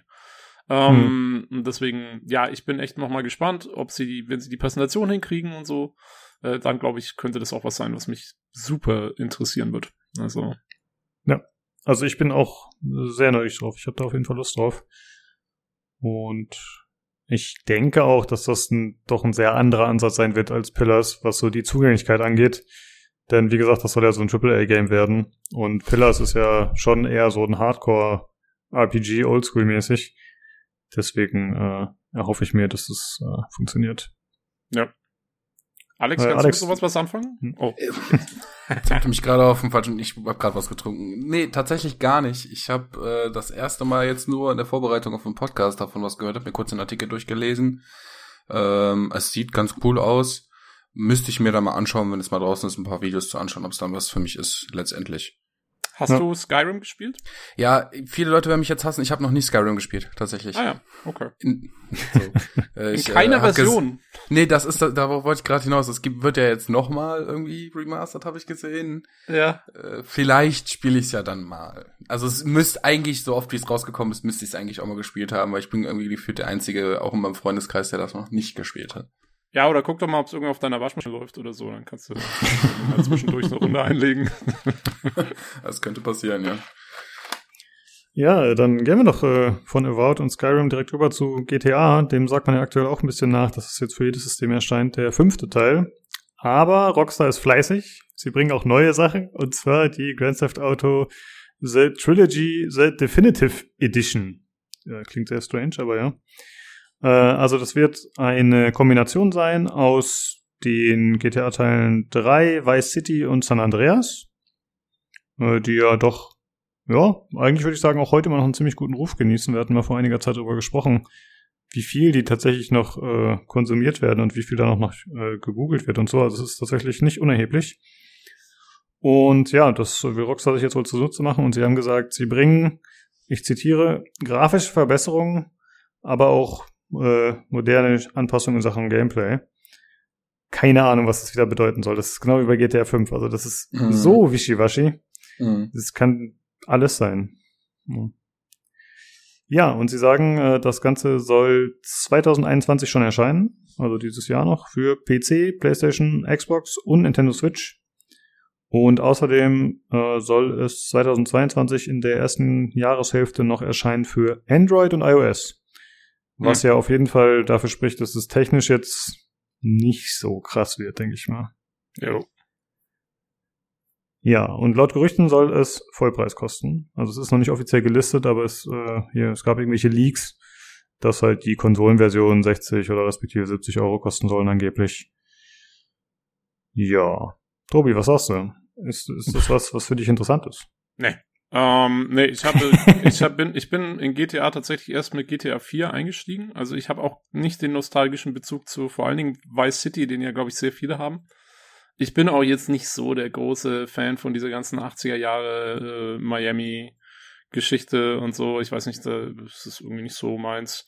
Ähm, es gibt ja total viele, die sich tierisch freuen, weil sie Vice City einfach total gefeiert haben. Ich glaube, das ist so der Teil, wo die meisten so einen richtig krassen Bezug dazu haben. Ich glaube, San Andreas wurde zwar auch mal ziemlich gefeiert, aber ähm, ich glaube, also ich habe so, nach dem, was ich so in den Foren gelesen habe und so, ist Vice City wird sehr viel häufiger genannt als das Spiel, wo die Leute sagen, oh, das will mhm. ich nochmal spielen. Ähm, ja, also ich bin jetzt auch mal gespannt. Ähm, jetzt gerade, wo du gesagt hast, dass es für Android rauskommt, ähm, finde ich, das zieht das Ganze nochmal ordentlich runter, weil jetzt habe ich wirklich den Eindruck, man hat ja auch noch nichts dazu gesehen. Ne? Es gibt kein, kein Material bisher. Und es soll schon und es soll schon 2021 kommen, also sprich in den nächsten drei Monaten. Ähm, also ich, ich nehme mal an, sie haben ein bisschen drüber gepinselt, Auflösung erhöht, vielleicht hier den einen oder anderen Effekt eingebaut und so. Ich denke nicht, dass da so viel mehr passiert sein wird. Keine Ahnung. Also, ich meine, es ist mhm. Rockstar, mhm. die machen schon immer Quality Content und sagen wir mal so, als die GTA 5 dann umgesetzt hatten für die neuen Konsolen, war ja doch auch einiges drin mit First-Person-Modus und so, aber ich kann mir jetzt irgendwie nicht vorstellen, es klingt für mich so, als wäre das so ein bisschen so ein, ja, machen wir jetzt halt mal, weil wir haben's. Äh, Cash Grab. Ja, ja, genau. Mal gucken. Ja, vielleicht tue ich ihn Unrecht. Sehe ich leider relativ ähnlich. Wie sieht's aus mit dir, Alex? Ähm, ich werde es definitiv mir mal anschauen, weil ich auch, ich habe tatsächlich einen Nostalgiewert zu den Spielen, vor allen Dingen zu San Andreas. Hm. Ähm, ich hab, bin mit dem Spiel quasi aufgewachsen. Ich habe keinen Kollegen gekannt, der das Ding nicht auf PS2 hatte und mir die äh, alles aus diesem Spiel rausgecheatet haben, was ging. ähm, ähm, ich hoffe mir aber tatsächlich, dass es nämlich nicht nur drüber gepinselt ist, weil ich stelle mir dann halt einen hakligen CJ vor, wie er aus einem Auto aussteigt und seine Hand niemals die Form einer Kelle verlässt. Mit schönem Skin. Finde ich halt nicht so toll. Also, aber da, wie gesagt, das auch für die mobilen Geräte rauskommt, glaube ich, da wird auch nicht viel gehen. Ähm, also als Vollpreis werde ich es mir auf jeden Fall nicht holen. Ich werde es mir angucken, aber Vollpreis auf gar keinen Fall. Wenn es irgendwann mal günstig geschossen werden kann, dann vielleicht. Und ja. Ich, oh. Sehe ich tatsächlich ähnlich wie du. Also zum einen glaube ich auch, dass Vice City eigentlich so die größere Strahlkraft hat und so der zeitlose Klassiker ist mehr oder weniger, weil irgendwie 80er Vibes ist halt immer ein cooles Setting. Aber bei mir war auch San Andreas der meistgespielte Teil und der, den ich am liebsten mochte. Ähm, ja, ist halt eine Altersfrage, denke ich. Und äh, ja, das ist wahrscheinlich nicht so gut gealtert, dieses äh, 90er, 2000er Rap-Setting, äh, Gangster-Zeug so äh, in der Hip-Hop-Gegend. Das wird wahrscheinlich nicht mehr ganz so gut ankommen, wie weißt du, die, bei vielen, denke ich mal. Aber ich fand es damals cool, vor allen Dingen wegen den Features. Also ich fand, es ist bis heute immer noch eins der umfangreichsten GTAs, würde ich sagen. Ja, ja das, das stimmt. San Andreas wahrscheinlich, oder? Hm, ja, ach so, genau, sorry. Ja. ja, das stimmt, ja. Das war ja auch das erste, wo man äh, komplett richtig fliegen konnte, war das auch, ne? Oder? Das hatte, das war das erste mit richtigen Flugzeugen und Helikoptern und so? Mm, da gab ja, stimmt, ja, ja, doch, da gab es auch diesen Jet, genau. Und vorher gab es ja. ja immer nur dieses Dodo in den Vorteilen, glaube ich. Genau, ja, in, in drei gab's das, ja, in drei gab's das. Obwohl in Vice City gab's ja auch schon zumindest so, ich erinnere mich gerade noch an die Cutscene, wo man mit Lance Vance Dance unterwegs ist und äh, im Helikopter ist. Ja, ich weiß nicht, ob man selbst nicht. fliegen konnte. Also ich, ich meine, also kann es sein, dass Vice City Helikopter gehabt hat und in San Andreas kamen dann richtige Flugzeuge dazu? Das kann sein. Und Vice City hatte Motorräder, das war auch neu. ja. ja, und äh, bei Helikoptern kommt bei mir was ganz anderes hoch. Und zwar in Vice City gab es diese lächerlich bescheuerte Mission, wo man mit dem ferngesteuerten Helikopter innerhalb von vier Minuten oh, nee. vier Bomben in diesem äh, in diesem Rohbau oh, nee. Äh, anbringen musste und dabei nicht gegen die Wände fliegen durfte, weil sonst ist der ja. Heli schnell explodiert und dazu kamen die ganzen Bauarbeiter, die am hinterhergerannt sind. Das war schrecklich. Das ist für mich eine der Missionen, die bis heute immer noch als krass nervig im Kopf geblieben ist. Und ich hoffe, wenn Sie sagen, wir nehmen auch spielerische Veränderungen vor und Modernisierung, dass das zum Beispiel eine Mission ist, wo man sagt, ja, entweder mal Zeitlimit vielleicht drei Minuten hochschreiben oder vielleicht einfach weglassen. Weil das waren echt fiese Missionen teilweise. Ne? Also, ja, das war die Zeit, kann, wo Spiele noch hart waren. Ne? Ja. Ja. Ich kann mich da an eine ganz spezielle Mission aus San Andreas erinnern. Und ich äh, zitiere mal den Quote, den man hört, wenn man die verkackt. All you have to do is follow the goddamn train, CJ. Einer der schlimmsten Missionen, die es jemals in der Videospielgeschichte gab. Das Ding war so schwer. Du musstest einem, da sind Gangster auf einen Zug geflüchtet und du musstest hinterher auf den Zug springen und die dann umknallen. Aber das war durch diese extrem schlechte Motorradsteuerung so schwer und so schlecht, dass, also ich habe wirklich damals ungelogen 20, 25 Versuche und wenn du und du hörst halt jedes Mal diesen Quote von Big Smoke, wie er dir sagt, wie schlecht du bist. Und irgendwann hast du einfach nur noch Hass, Hass, ganz viel Hass für diese Mission entwickelt. Ich hoffe, dass die da auch was machen, weil so eine Mission gab es dann ja später noch mal in GTA 5. Ich weiß nicht, ob die extra darauf angelehnt war, aber die war perfekt, die war super. Ja, ja, ja das ist ja nicht umsonst ein Meme, ne, der Spruch, ja, sorry. Ja.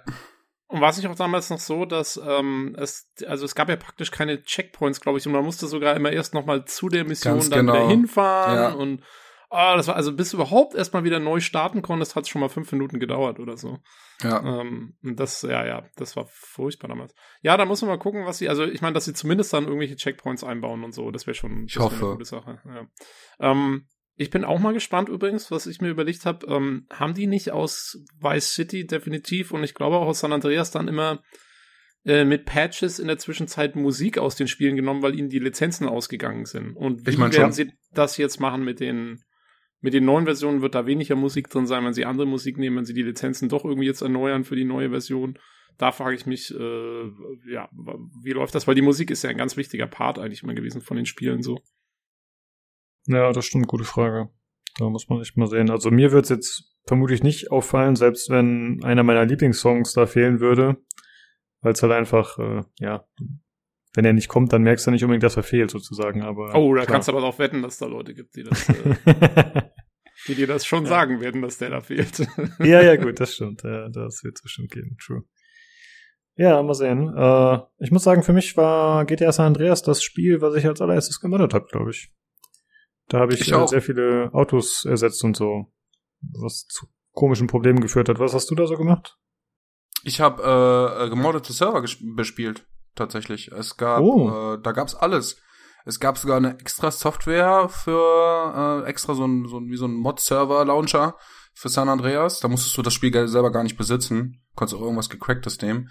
Und da konntest du alles spielen. Äh, ob das eine, eine, Welt war, wo alle Zombies waren und du dann die alle umgeknallt hast oder ob das RP-Server waren oder so. Also da gab's alles. Ne? Also das war schon, war schon ganz cool. Ich habe es nicht selber gemoddet, aber ich habe es halt gespielt. Das war schon, war schon nice. Ja, okay, da warst du tatsächlich äh, mir noch um Lichtjahre voraus, was das angeht. Ich habe immer nur Autos ersetzt, aber das hat dann irgendwann dazu geführt, dass es äh, Probleme gab. Und zwar in der Hinsicht, dass ich glaube einfach zu viele Polygone vermutlich im Spiel waren oder so. Und dann konnte er einfach nicht mehr nachladen. Dann war es halt immer so, dass man auf Entfernung hat äh, die Reifen anfahren sehen und so. Kam halt einfach nur Reifen angerollt. Das war sehr strange. Aber das war ein cooles GTA auf jeden Fall. Den 3 habe ich tatsächlich nie wirklich gespielt. Nur, hm. Oder so ein bisschen. Nie so viel. Ich habe ihn, glaube ich, einmal nochmal nachgeholt, weil der war schon ich bin 95er Baujahr und das Spiel kam 2001 raus. Das ist schon sehr lange her. Und dann habe ich ihn, glaube ich, mhm. irgendwann mal so nebenbei nochmal gespielt, einfach nur um die Reihe zu komplettisieren. Ja, war halt langweilig, weil der Hauptcharakter redet nicht und es gibt nur Autos. Die Map ist nicht besonders groß und ja, war auch schnell durch. Aber mhm. oh, ja. Ja, auf jeden Fall rückblickend die richtige Entscheidung, dass sie sich getraut haben, den Step zu machen, ne, in 3D zu gehen und in eine andere Perspektive. Ja, weil vorher war es ja noch die Vogelperspektive. Und ich weiß stimmt, noch, in GTA ja. 3, da war das ja noch enthalten. Ne? Also da konntest du auch theoretisch noch in der Vogelansicht da spielen. Konntest du, ja. Ne. War ganz normal in den Kameraeinstellungen implementieren, meine ich. Genau. Ja, okay. Äh, ja, das, äh, man merkt auf jeden Fall, bei GTA sind noch äh, einige Emotionen und Erinnerungen verknüpft. Äh, mal schauen, ob die Trilogy da irgendwas machen kann und da noch was rauskitzeln kann. Äh, ja, dann würde ich sagen, kommen wir zum nächsten Thema. Und zwar geht es um Battlefield 2042 nochmal. Und zwar wurde heute vorgestellt der Modus Hazard Zone. Äh, ja, da gab es vorher schon so ein bisschen äh, Gerüchte, was könnte das sein, was erwartet uns da. Es ging äh, oft so in Vermutung Richtung Battle Royale. Und es hat Ansätze davon, aber es ist nicht komplett das gleiche. Also man spielt das Ganze in Vierer-Squads, also äh, mehrere Squads gegeneinander. Und äh, bevor man das Match startet, äh, wählt man wie im normalen Game quasi Specialist und Ausrüstung aus, mit denen man starten will. Und dann äh, sah es zumindest so aus im Trailer, dass man mit dem Heli abgesetzt wird. Äh, und es hieß auf einer der sieben Karten, also es sind äh, alle Karten, die im Main Game verfügbar sind, sind anscheinend auch für Hazard Zone verfügbar. Ich weiß nicht, ob komplett oder ob das Ganze da ein bisschen eingeschränkt wird platzmäßig. Muss man dann mal sehen. Und das Spielziel ist, äh, aus abstürzenden Satellitenpods so Festplatten rausholen oder SSDs, irgendwelche Speichermedien. Und ich habe das so verstanden, dass die Pods immer an unterschiedlichen Stellen abstürzen, ne? Oder hast du das auch so verstanden? Ähm, ja, ich, ich weiß nicht, ob das feste Punkte sind oder ob die komplett random sind. Mhm. Ähm, aber müsste, müsste man dann schauen. Also wenn es random wäre, wär, fände ich cool. Weil dann kann man nicht das abcampen quasi. Genau. Ähm, aber das ganze System mit diesen Pods, mit diesen SSDs, die du dann da rausbringen musst, finde ich ganz cool eigentlich. Ist mal mehr, als sich gegenseitig über den Haufen zu bannern. Ja, ist ein bisschen was anderes, genau. Also ich denke schon, dass es zufällig sein wird, weil du hast ja nicht das, was du normalerweise hast in solchen Battle Royale Modi, dass du halt diese schrink äh, schrumpfende Zone hast. Das gibt's halt nicht. Und mhm. ich denke mal, dann sollen halt die Pods wahrscheinlich ein bisschen dazu führen, wie die Drops dann in anderen Spielen, diese, diese Kisten, die runterkommen, dass man halt das Ganze zentriert und dass halt die Kämpfe sich natürlich auch äh, dann irgendwo sammeln oder dass die Leute sich da treffen. Und ähm, äh, oh. ja. Sorry, ich wollte nur kurz sagen, äh, mich erinnert das Prinzip sehr an den Multiplayer von äh, Mass Effect. Ähm, der war auch immer so, dass du quasi irgendwo reingeschickt wurdest auf eine Karte, dann musstest du an verschiedenen Orten so Ziele erfüllen. Entweder musst du was hacken oder so. In dem Fall musst du jetzt halt nur diese Harddrives holen und dann wurdest du und dann musstest du zu so einem Extraction Point und den eventuell noch kurz halten, bis die gekommen sind und dann musstest du da raus. Das ist eigentlich praktisch eins zu eins äh, daraus. Fand ich ganz interessant, äh, dass sie das übernehmen davon. Wundert mich, dass das noch nicht vorher gegeben hat. Ja, ist ganz witzig, weil wir kommen gleich noch zu Ghost Recon Frontline und da wird es einige Parallelen geben. Ja. Äh, aber ich will dich vorgreifen. Äh, was gibt's noch bei Hazard Zone? Es gibt äh, die Möglichkeit, Uplinks zu nutzen. Das sind anscheinend ja eben so Satellitenverbindungen, die irgendwo ab und zu auftauchen. Und die sollen ziemlich mächtig sein, weil dann kann man sich entweder Fahrzeuge bestellen. In dem Video hat man nur Jeeps gesehen. Ich vermute jetzt nicht, dass man da Panzer bekommt. Das wäre ein bisschen crazy. Äh, man kann Kameraden wiederbeleben. Also es ist zwar eigentlich ein endgültiger Tod, wie man es halt kennt aus Battle Royale, aber in diesem Sonderfall kann man dann anscheinend einen Teammate wiederbeleben. Oder man kann sich taktische Vorteile bestellen, was auch immer das genau bedeutet, ist noch nicht erklärt. Und zum Ende der Runde muss man mit einem Fluggerät entkommen, das einen abholt und das Team. Aber anscheinend gibt es zwei Möglichkeiten. Also ich habe das so verstanden, dass es zweimal Extractions gibt. Also theoretisch können zwei Teams anscheinend gewinnen, wenn man so will, oder überleben. Und wenn man das schafft, oder generell wenn man spielt, bekommt man Dark Market Credits und Erfahrung. Und diese Credits kann man eben auswählen, um für diesen Modus speziell dann bessere Ausrüstung für die nächste Runde freizuschalten. Ob das dann permanent ist wirklich oder nur eben wirklich nur für die kommende Runde, das habe ich noch nicht ganz verstanden. Aber das sind so die Sachen, die bisher bekannt sind. Ja, hm. Ich finde erstmal, es sieht okay aus. Aber für mich wäre das, ja, muss man halt spielen, wie sich das anfühlt, so. Ich finde das schwierig abzuschätzen, weil ich bin nicht so ein großer Fan von Battle Royale, weil man so viel aushält in der Regel. Und wenn die Time to Kill wie im normalen Battlefield ist, dann finde ich es, glaube ich, ganz cool. Wie siehst du das, Alex? Mm, ja, also ich, ähm, wenn, also es hört sich alles für mich sehr neu an. Es wäre, ich finde es halt schön, dass die mal was komplett Neues machen. Weil als ich gehört habe, dass Battlefield 2042 ein Battle Royale gekriegt habe, habe ich mir gedacht, äh, schon wieder Battle Royale, so. Weil, man, also gefühlt jeder Shooter hat ja heutzutage einen Battle Royale Modus. Und ich kann es halt wirklich, ehrlich gesagt, nicht mehr sehen. Aber das, diese ganzen Mechaniken da drumherum, das lässt es alles ein bisschen, sag ich mal, frischer wirken. Ähm, ich finde die äh, Sache ganz cool, dass du ähm, auf diesen Uplink begrenzt bist. Also dass es nicht ist wie bei Warzone, du sammelst Geld, gehst zum Shop und holst dir deinen Kram und dann bist du full equipped und kannst halt auch äh, deine Kameraden jedes Mal wiederbeleben, wenn die, wenn die gestorben sind ähm, sondern dass es so sehr begrenzt ist, dass man da ein bisschen vorsichtiger und taktischer vorgehen muss. Das finde ich halt ganz gut. Ja, ähm, und mich so. interessiert halt dieses Dark Market äh, System, wie das funktioniert am Ende. Ne? Hm. Ja, da muss Weil, man echt mal sehen, ob das wirklich nur für diesen einen Modus ist und wirklich nur dort Vorteile bringt oder vielleicht auch übergreifend funktioniert oder so, keine Ahnung. Ja.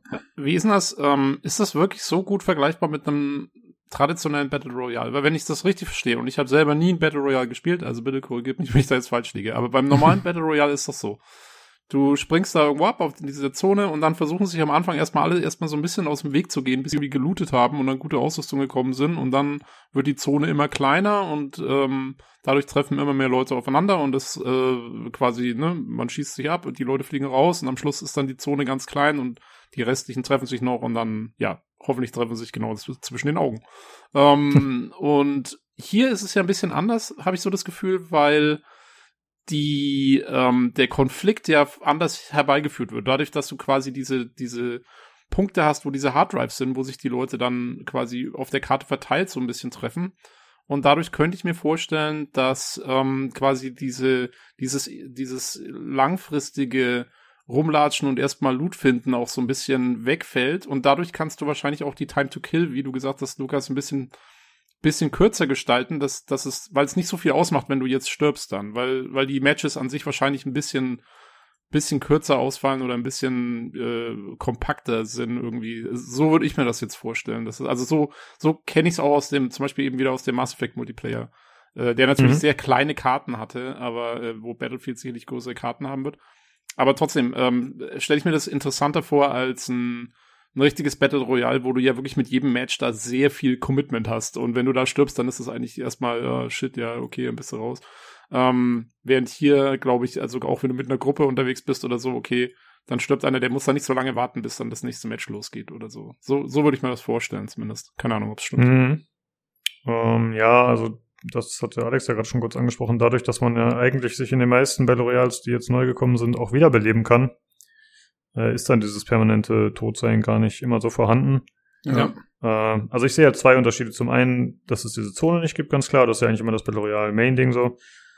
Und stimmt, das mit dem Waffensammeln gibt's auch nicht. Das finde ich tatsächlich ganz cool, weil dann spart man sich wahrscheinlich echt 10 Minuten rumgerennen am Anfang oder 15. Genau. Und ansonsten muss man halt mal gucken, wie viele von diesen Pots dann immer runterfallen. Ne? Das wäre halt interessant. Weil ja, je nachdem, wie frequentiert die sind, dann werden sich natürlich die Kämpfe mehr sammeln oder man kann ein bisschen freier spielen. Aber letztendlich, wenn dann nur zwei von diesen Extraktionsfluggeräten kommen, dann, dann muss es ja eh zum Clash kommen eigentlich. So, da ja. gehe ich mal von aus. Ja. Ja, und vielleicht gibt's ja auch noch was äh, anderes. Kann ja sein, dass diese Uplinks zum Beispiel auch markiert werden auf der Karte oder so, dass es quasi auch feste Punkte gibt, wo du diese Uplinks herkriegst und dass da halt dann auch gefightet wird, ne? Könnte ich ja, da gehe ich von vorstellen. aus. Genau, also von festen Punkten gehe ich nicht aus, aber ich gehe davon aus, dass man das auch vom Weiten gut sieht, dass es dann ja, eben so ein, genau. wie so ein Ionenstrahl ist oder eben auf der Karte markiert, wie du schon sagst. So, das wird bestimmt so sein, ja. Was mich noch interessieren würde, ich hoffe, da kommt noch Infos von denen, äh, wie lange so eine Runde dauert, ob das zeitlich dem, äh, äh, äh, limitiert ist, wie schnell du so einen Pot da holen musst und rausgehen kannst oder ob man sich quasi unendlich Zeit lassen kann. Äh, mhm. weil ne, wenn, wenn du zeitlich limitiert bist, dann ist das Gameplay halt eher schneller und mehr angriffsorientiert und wenn du halt dir ein bisschen mehr Zeit lassen kannst, dann ist es halt ein bisschen äh, taktischer und äh, ruhiger, was ich auch cool fände. Also ich fände beide Playstyles äh, ganz nice eigentlich. Aber ist es nicht, ist es nicht allein dadurch Zeitdruck da, dass du ja gegen anderes Team spielst und äh, du davon ausgehen musst, dass die anderen ja gleichzeitig versuchen, an die SSD zu kommen? Na, es gibt das ja, ich glaube, es gibt mehrere, ne? Also ich, ich, ja, ich glaube, es wird nicht nur eine geben. Ja, das ja, meine gut, ich aber, ja. Ja. Gut, dann ist halt die taktische Frage ist, dann teilst du dich auf, wenn es mehrere gleichzeitig gibt, teilst du dein Team auf und versuchst alle zu kriegen oder halt möglichst viele oder gehst du lieber in, in Stärke erstmal eine nach der anderen ab und so und was macht das andere Team? Das ist eigentlich ja. schon eine ganz coole Prämisse. Also man muss so ein bisschen sich entscheiden, was man, was man machen will, wie man vorgeht, strategisch auch. Vor allem, was jetzt mir gerade auffällt, wo wir drüber sprechen, was löst denn die Abholung aus? Also ist es, wie Alex gesagt hat, vielleicht einfach zeitlich begrenzt? Ich meine, was ist denn der Vorteil, wenn ich drei SSDs habe und der Gegner hat nur eine? Ist es dann nur besserer Loot am Ende, mehr Credits? Keine Ahnung. Oder kannst du überhaupt mehr holen? Ich dachte schon, ja. Also ich glaube, wir denken da auch ein bisschen sehr groß. Ich habe gerade nochmal nachgelesen, ähm, auf dem PC sind maximal 32 Spieler in so einer Lobby. Und das kannst du ja sowieso dann gar nicht mehr mit einem richtigen Battle Royale Modus vergleichen, der dann 100 Leute drin hat, ne? Also ich denke, die, die, die Fights da werden nicht so groß äh, äh, äh dann am Ende sein an, an diesem Pot, ne? Hm. Aber muss man noch mal schauen, wie sich das dann alles verhält und so. Ich finde es halt ja, sehr schade, dass sie so wenig äh, Infos gedroppt haben bis jetzt dazu, ne? Also dass du quasi alles zusammenreiben musst. Genau, darauf wollte ich gerade auch hinaus. Also der Trailer war ziemlich nichtssagend. Das war halt größtenteils Cinematic, der ging irgendwie anderthalb Minuten oder so. Und die anderen Sachen haben wir uns jetzt halt gerade on the fly irgendwie auf Internetseiten zusammengesucht. Und ja, da gab es einen passenden Kommentar noch äh, unter YouTube, der auch ziemlich viele Upvotes hatte. Äh, der hieß, maybe they have the extended trailer on those hard drives. ja, das ist äh, tatsächlich wahr. Also, das war ein bisschen enttäuschend. Also da hätte ich mir auf jeden Fall ein längeres Video gewünscht und auch ein bisschen mehr Erklärung und mehr Gameplay, weil das Spiel kommt in anderthalb Monaten raus oder in einem Monat ja. Und äh, das ist alles, was sie zeigen. Das ist ein bisschen wack, ehrlich gesagt. Ja. Ja, Lukas, äh, du und ich hatten uns das ja im, im, im Live-Reveal da angeguckt und der Chat war auf jeden Fall unserer Meinung, dass dieser Trailer ja. zu kurz ist. Also da wurde so heftig geflamed. Ja, ja ähm, so ist es, genau. Ja, eine, ich sagen, eine, kann ich, kann hm? ich eine Sache noch kurz dazu sagen? Ich hatte ähm, ja einen Blogpost geschickt von dem Twitter-Account von PlayStation, die kurz danach einen, einen Post gemacht haben, wo man vier Bilder sieht. Und auf einem dieser Bilder hat ein Player einen Einsatzschild in der Hand. Ähm, was vielleicht so ein bisschen auf die Ausrüstung dann, die man am Ende hat, ähm, ja, zurückschließen lässt. Jetzt wäre meine Frage, weil äh, so Battlefield-affin bin ich nicht. Gab es sowas schon mal in Battlefield, so ein Einsatzschild irgendwie? Oh, ich kann mich nicht erinnern. Vielleicht in Hardline? Also ich kann mich wirklich nicht dran erinnern, dass es sowas schon mal gab, aber ich will es nicht ausschließen. Hm, ja, okay. Ich bin mal gespannt, wie sowas performt, weil Einsatzschilder sonst immer aus anderen Spielen, wie ich das kenne, sehr, sehr nervig sind. naja, wenn man sich vorher selbst eine Klasse zusammenstellen kann und wenn man jetzt davon ausgeht, dass das die gleichen, dass die gleiche Ausrüstung komplett zur Verfügung steht wie im normalen Multiplayer, dann könnte man ja auch Raketen einpacken. Ja. Und dann wäre das vielleicht gar nicht so schlimm. Je nachdem. Ja, stimmt. Okay. Ja, da warten wir mal ab und äh, ja, es kommt, dann spielen wir bestimmt mal rein. Also ich bin auf jeden Fall neugierig, aber ich hoffe, dass es nicht so wie Firestorm endet. Der Battle Royale Modus, den sie vorher mal zusammengeschraubt hatten für eins oder fünf, ich weiß gar nicht mehr. Das war ah, da nix. glaube ich.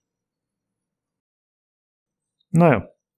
Dann äh, kommen wir zum äh, nächsten Spiel das äh, tatsächlich, wie ich schon gesagt habe, äh, relativ viele Anleihen hat. Und zwar geht es um Tom Clancy's Ghost Recon Frontline.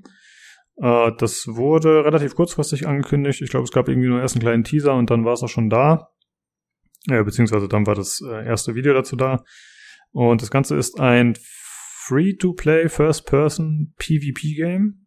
Äh, und die Map wird nicht kleiner wie im Battle Royale, haben wir gerade schon gehört, äh, also ähnlich. Stattdessen muss man äh, Informationen sammeln, aha, okay, so wie SSDs, um sich ausfliegen zu lassen von einem Helikopter. Aha, okay, okay.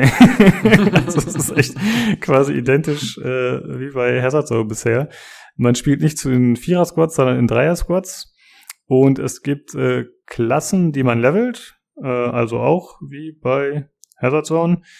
Und diese sogenannten Contractor, die kann man dann aber während der Runde jederzeit wechseln, was ich interessant fand.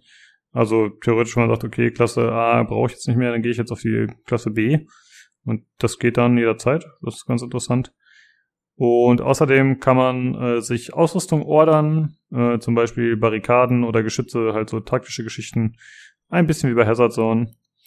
Aber außerdem soll es noch einen Modus geben, der tatsächlich anders funktioniert als typische Battle Royals. Das soll ein 9 gegen 9 Modus sein. Also dann tatsächlich nur zwei Teams, dann eher so ein bisschen wie Team Deathmatch, vermute ich mal. Das könnte ganz interessant werden, ja.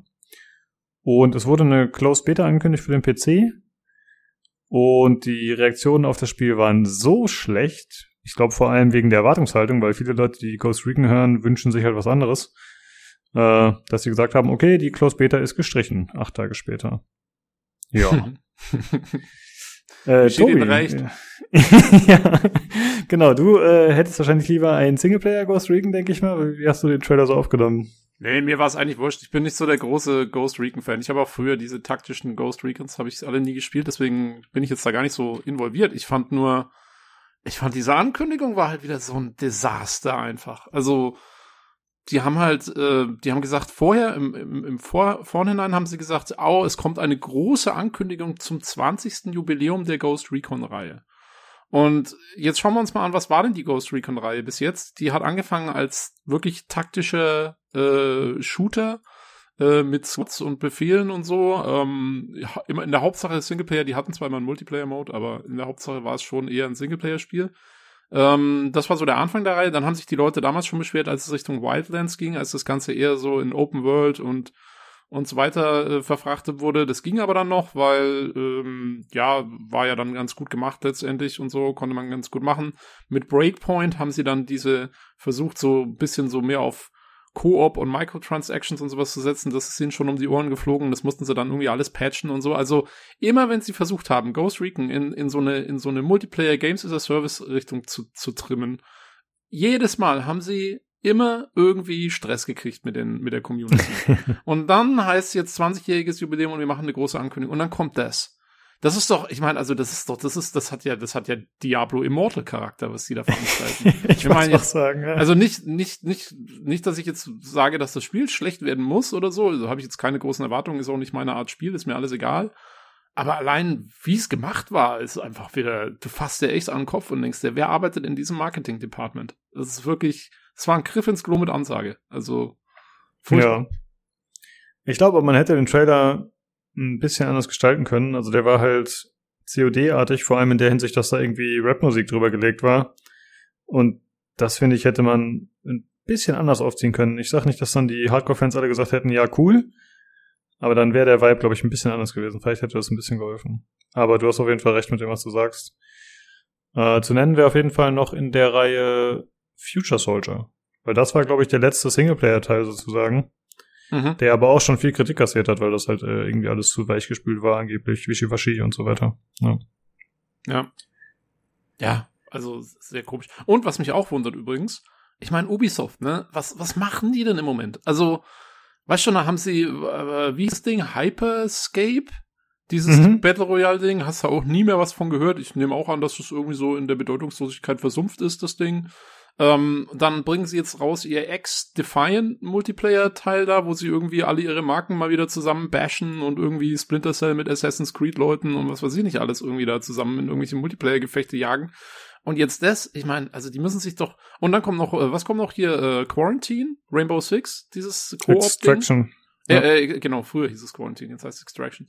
Ähm, das sind alles also die haben zwar, okay, ich gebe zu, die haben alle so ein bisschen einen unterschiedlichen Fokus. Das eine ist wirklich ein klassisches Battle Royale, das andere ist mehr auf Koop ausgelegt, das nächste ist mehr auf Deathmatches und schnelle Matches ausgelegt und das jetzt ist so ein, so ein Hybrid-Ding.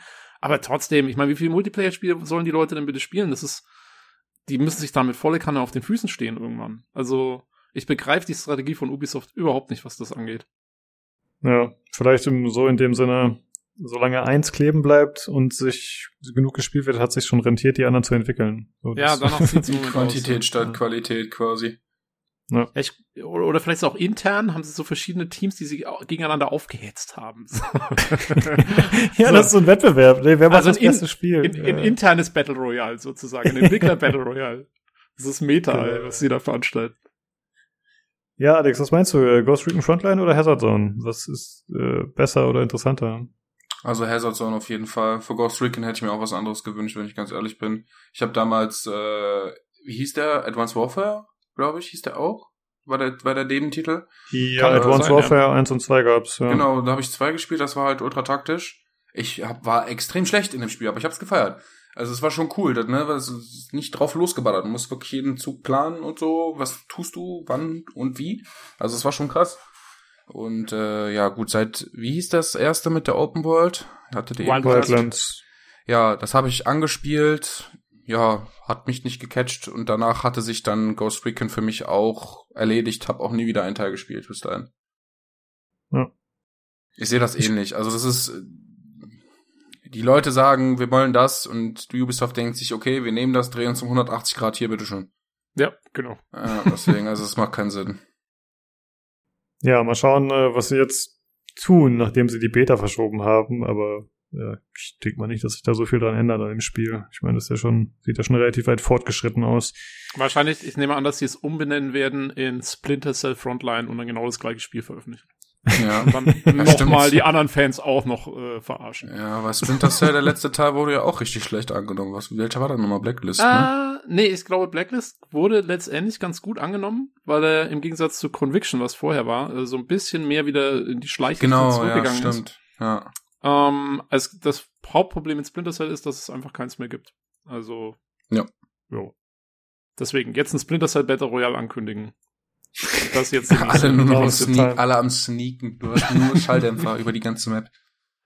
Ah, Ja, gut, da bleiben wir doch bei Ubisoft und seinen Erfolgsprojekten. Und zwar bei Far Cry 6.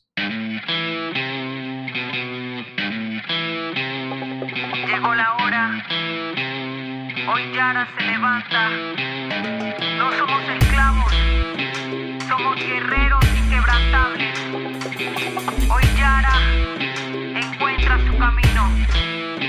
Fuerzas ultrapenetrantes, estamos cansados de los farsantes, de los gigantes. Uso mi arco para derribarte a tu opresión. Empezó la rebelión, aguante desde mi sillón. Solo medito, aquí voy a esperarte, no estoy descansando. Soy una guerrera desafiante. Delante, mi paso van sacando al ignorante. Con fuerza, sigo a paso firme en resistencia. Esto no es ciencia, estamos en supervivencia. Paciencia, con paciencia, pero segura. Seguimos defendiendo lo nuestro, nuestra cultura, realeza. No tenemos tiempo para nobleza. Mi gente necesita valentía con destreza, fortaleza.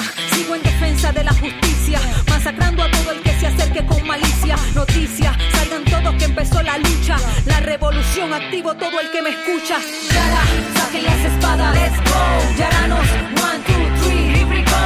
Yara, suban las espadas. Let's go. Escucha quién llegó, máxima matanza.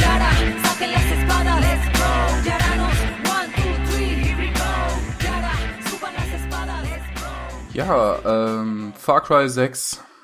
Ähm, ja, das Ganze spielt in einem fiktiven Kuba, würde ich fast sagen. Eine große Inselgruppe, die namens Yara.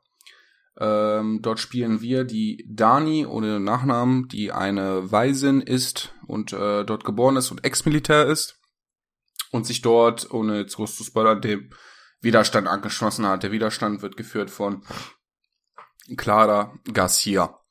Ähm, ja, es ist eigentlich eine, äh, eine ganz normale Far Cry Story. Das heißt, wir gegen das böse Regime und ähm, versuchen die Leute und den kleinen Menschen von dem großen Diktator zu befreien und jagen dabei diverse Sachen in die Luft.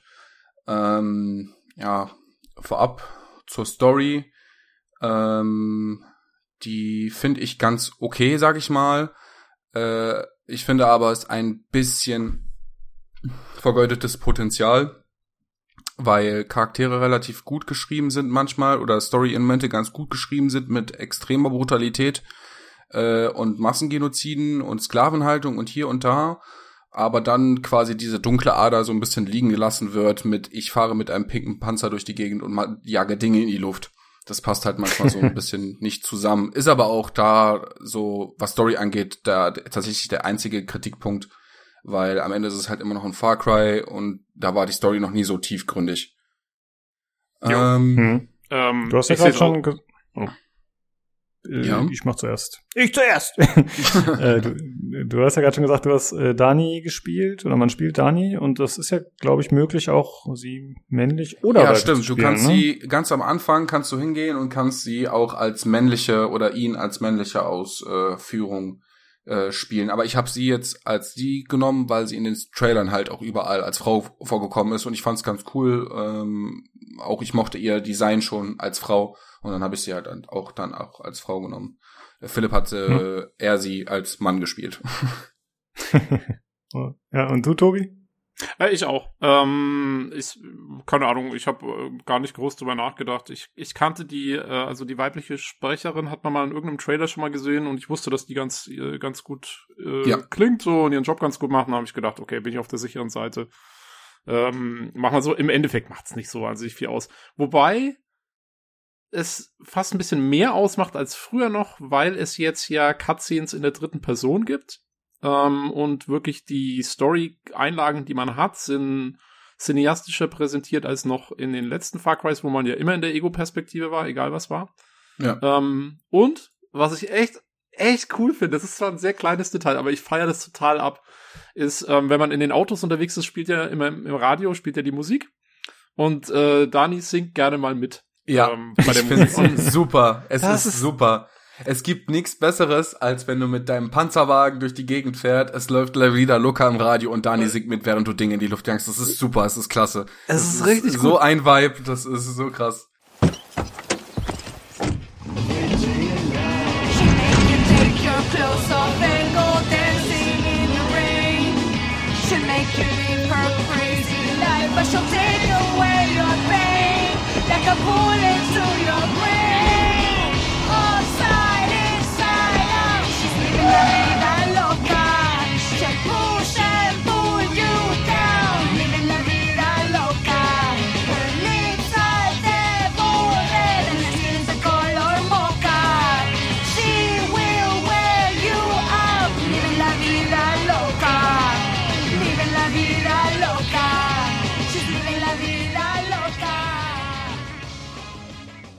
Also, das gibt halt dem Ganzen so eine, also dem, ihrem Charakter so eine, so eine, so eine Leichtigkeit irgendwie. Ja. Ich, äh, das ist, es macht echt viel aus. Ich fand's, also, feiere ich total ab, dieses Mitsingen.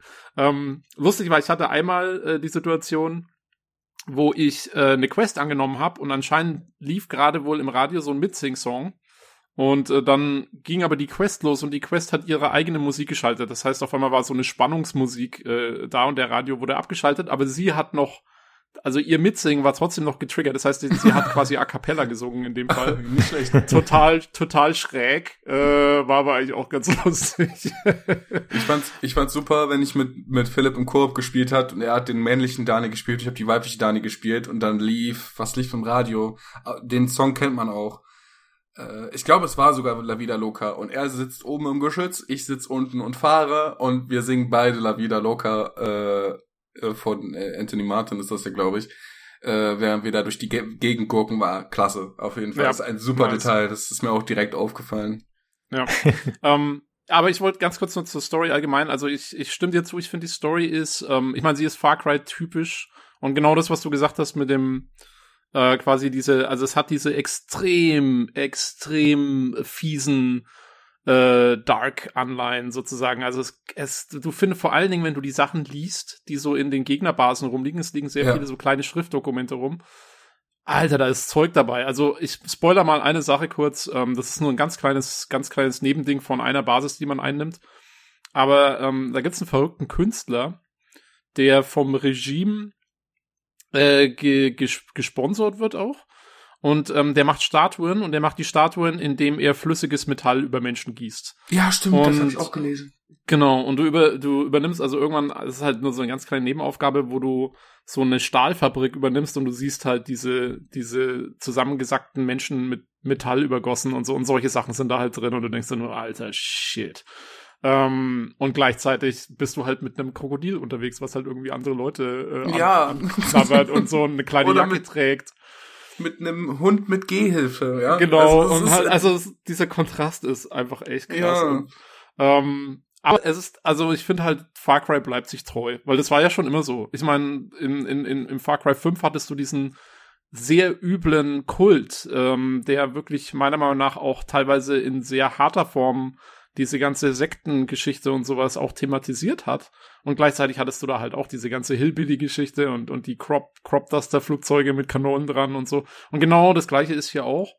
Ähm, ich finde aber, dass sich das Revolutionssetting sehr gut eignet dafür. Also weil, und gerade in Kuba und mit dem, mit diesem Latino-Setting, ähm, dass die, diese, dieser Kontrast funktioniert da irgendwie, weil es, das ist ja, also ich meine, das ist natürlich komplett auf die Spitze getrieben und parodiert und, und überzeichnet und was weiß ich nicht alles, aber es passt irgendwie doch zu Kuba, weil das ja auch, es hatte ja ein sehr hartes oder hat eigentlich bis heute ein sehr hartes Regime.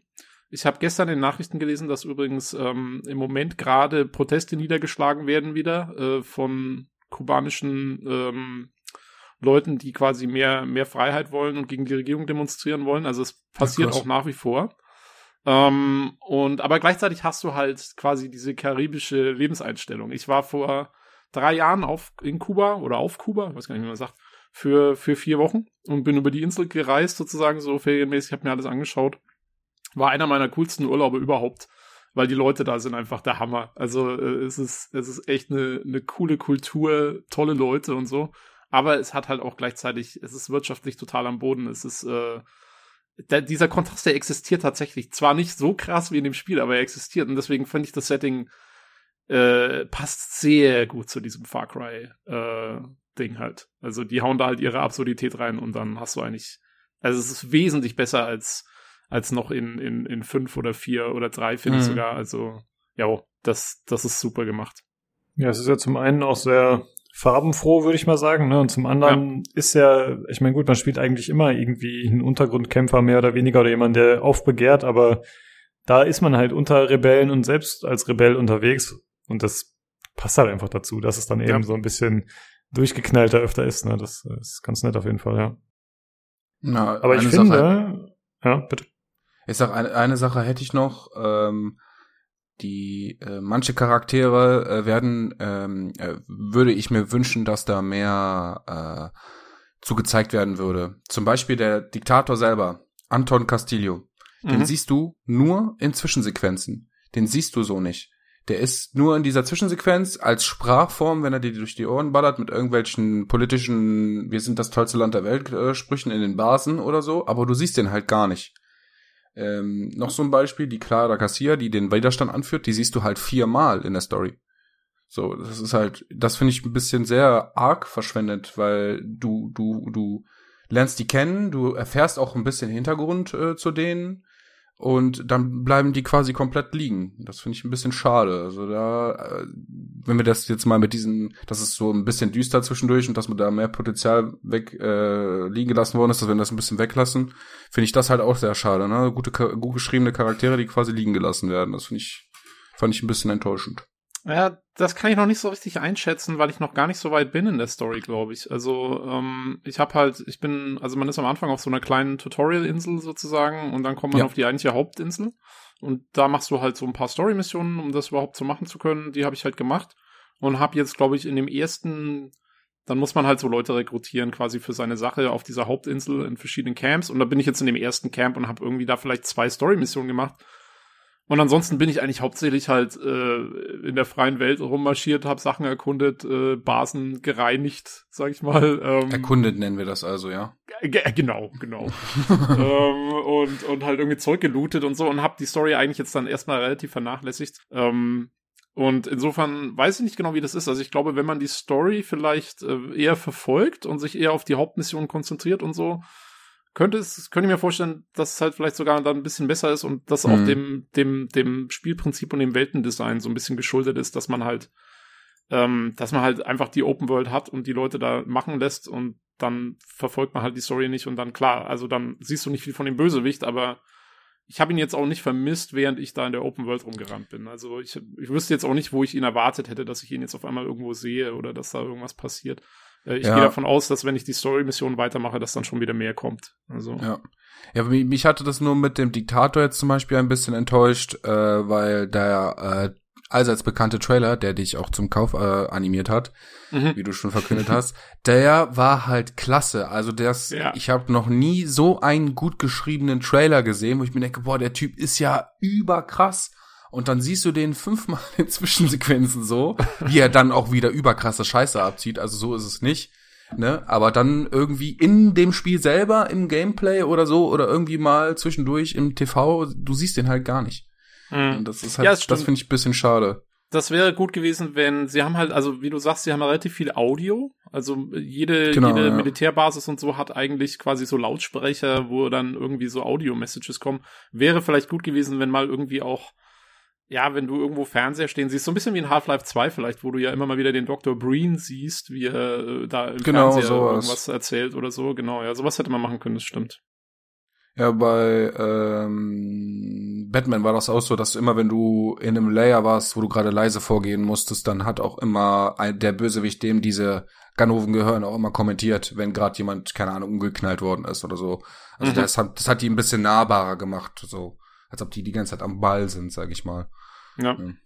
So du, Das du Blöde- fegst quasi seine ganze Militär, seine äh, Militärie so um und der hat nicht einen Kommentar dazu durch so einen, äh, durch so eine, durch so einen Lautsprecher durch oder so.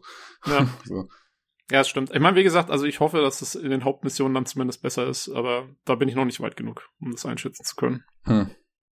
Ja, ich wüsste mal gerne, wie das Gameplay so aussieht. Also man kennt ja im Grunde Far Cry wahrscheinlich, man nimmt irgendwelche Außenposten ein, äh, macht lauter Nebenmissionen und dann zwischendurch hat man eine Hauptmission. Vielleicht schießt man noch irgendwelche aussterbenden Arten weg.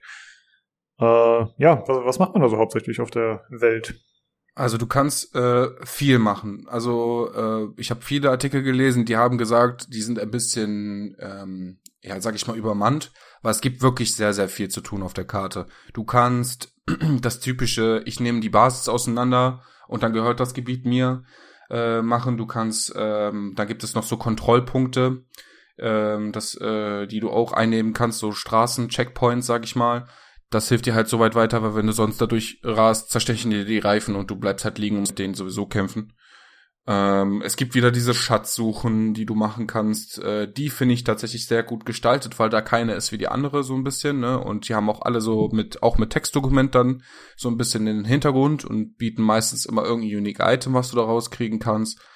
Ähm, dann gibt es jetzt so Air, Anti-Air-Kanonen, die musst du platt machen, sonst kannst du gar nicht fliegen in dem Spiel, die holen dich sonst komplett äh, direkt runter. Ähm, also das wäre es dann so von allein von den Aktivitäten. Es gibt auch wieder so Rennen und sowas alles. Äh, und du kannst halt gucken, dass du deine Amigos da sammelt mit, äh, sammelst mit jede Menge Nebenquests und so. Also Nebenquests auch jede Menge da.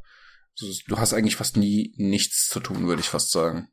Jo, also die Karte ist wirklich mal wieder ultra voll mit Zeug. Und ultra groß. Also das ist die größte Karte, die je in Far Cry hatte. Also das Ding ist riesig, wirklich. Du bist auf Ja. dieser kleinen Tutorial-Insel und kannst auch bis dato nur kurz so da raus scrollen und siehst dann, ach guck mal, da ist das, das und das auch, das ist ja schon relativ groß und dann scrollst du mal richtig raus und dann merkst, oh mein Gott, da ist ja noch mal ein Gebiet, das ist einfach sechsmal so groß wie diese Tutorial-Insel äh, und denkst dir, oh, nicht schlecht. Ja. Ja, da ist schon, also ähm, die Karte ist schon groß. Äh, es wird dadurch ein bisschen relativiert, dass du überall hin fast traveln kannst, wenn du das machen willst. Ich versuche es Ja. zu vermeiden, so viel es geht, Ich weil ich versuche mal so viel wie möglich selber rumzueiern. Aber ich habe inzwischen auch, ähm, ich habe relativ viele, so wenn du diese Basen einnimmst von den Gegnern, dann bekommst du immer in da, also ähm, dann machst du quasi einen eigenen Stützpunkt daraus und dann ähm, stellen die da so Punkte auf, wo du Autos oder auch Hubschrauber, Flugzeuge oder Boote halt dir abholen kannst.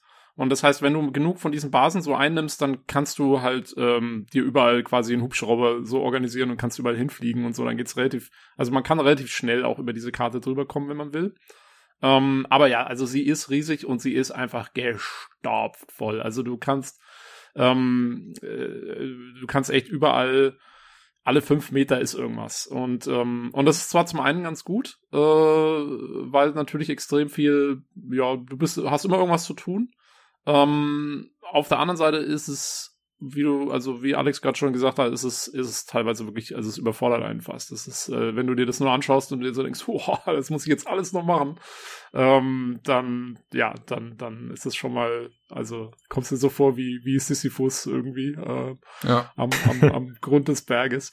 Ja. Ähm, jo, aber äh, genau. Und das Gameplay an sich ähm, ist wirklich quasi, also wer Far Cry 5 kennt, ja, der weiß eigentlich, was geboten ist. Es ist wirklich eigentlich so geblieben, wie wir es, wie wir es kennen. Also es ist der Shooter mit, was ich an Far Cry immer sehr zu schätzen weiß, ist diese extreme Bewegungsfreiheit, die du hast, weil du jedes Vehikel verwenden kannst, weil du mit so einem Kletterhaken kannst du dich an so Kletterpunkten, kannst du quasi bergsteigen, ähm, ja, also du hast, äh, weiß ich nicht, du hast dann Wingsuit, du hast einen Fallschirm, du hast, äh, äh, du kannst einfach von jedem Punkt A zu jedem Punkt B immer sofort hin. Ähm, das ist, das finde ich immer sehr cool. Und es wirkt immer so, äh, also natürlich ist alles überzogen und sehr farbenfroh und so, aber irgendwie wirkt es trotzdem real. Also weil du halt, ich finde immer diese Animationen sind so toll gemacht, wenn du wenn du an diesem Seil hängst und dich dann irgendwo hinschwingst und dann im richtigen Moment loslässt und dann fliegst du da kurz durch die Gegend und landest irgendwo auf dem Vorsprung und dann hält er sich da oder hält sie sich da fest.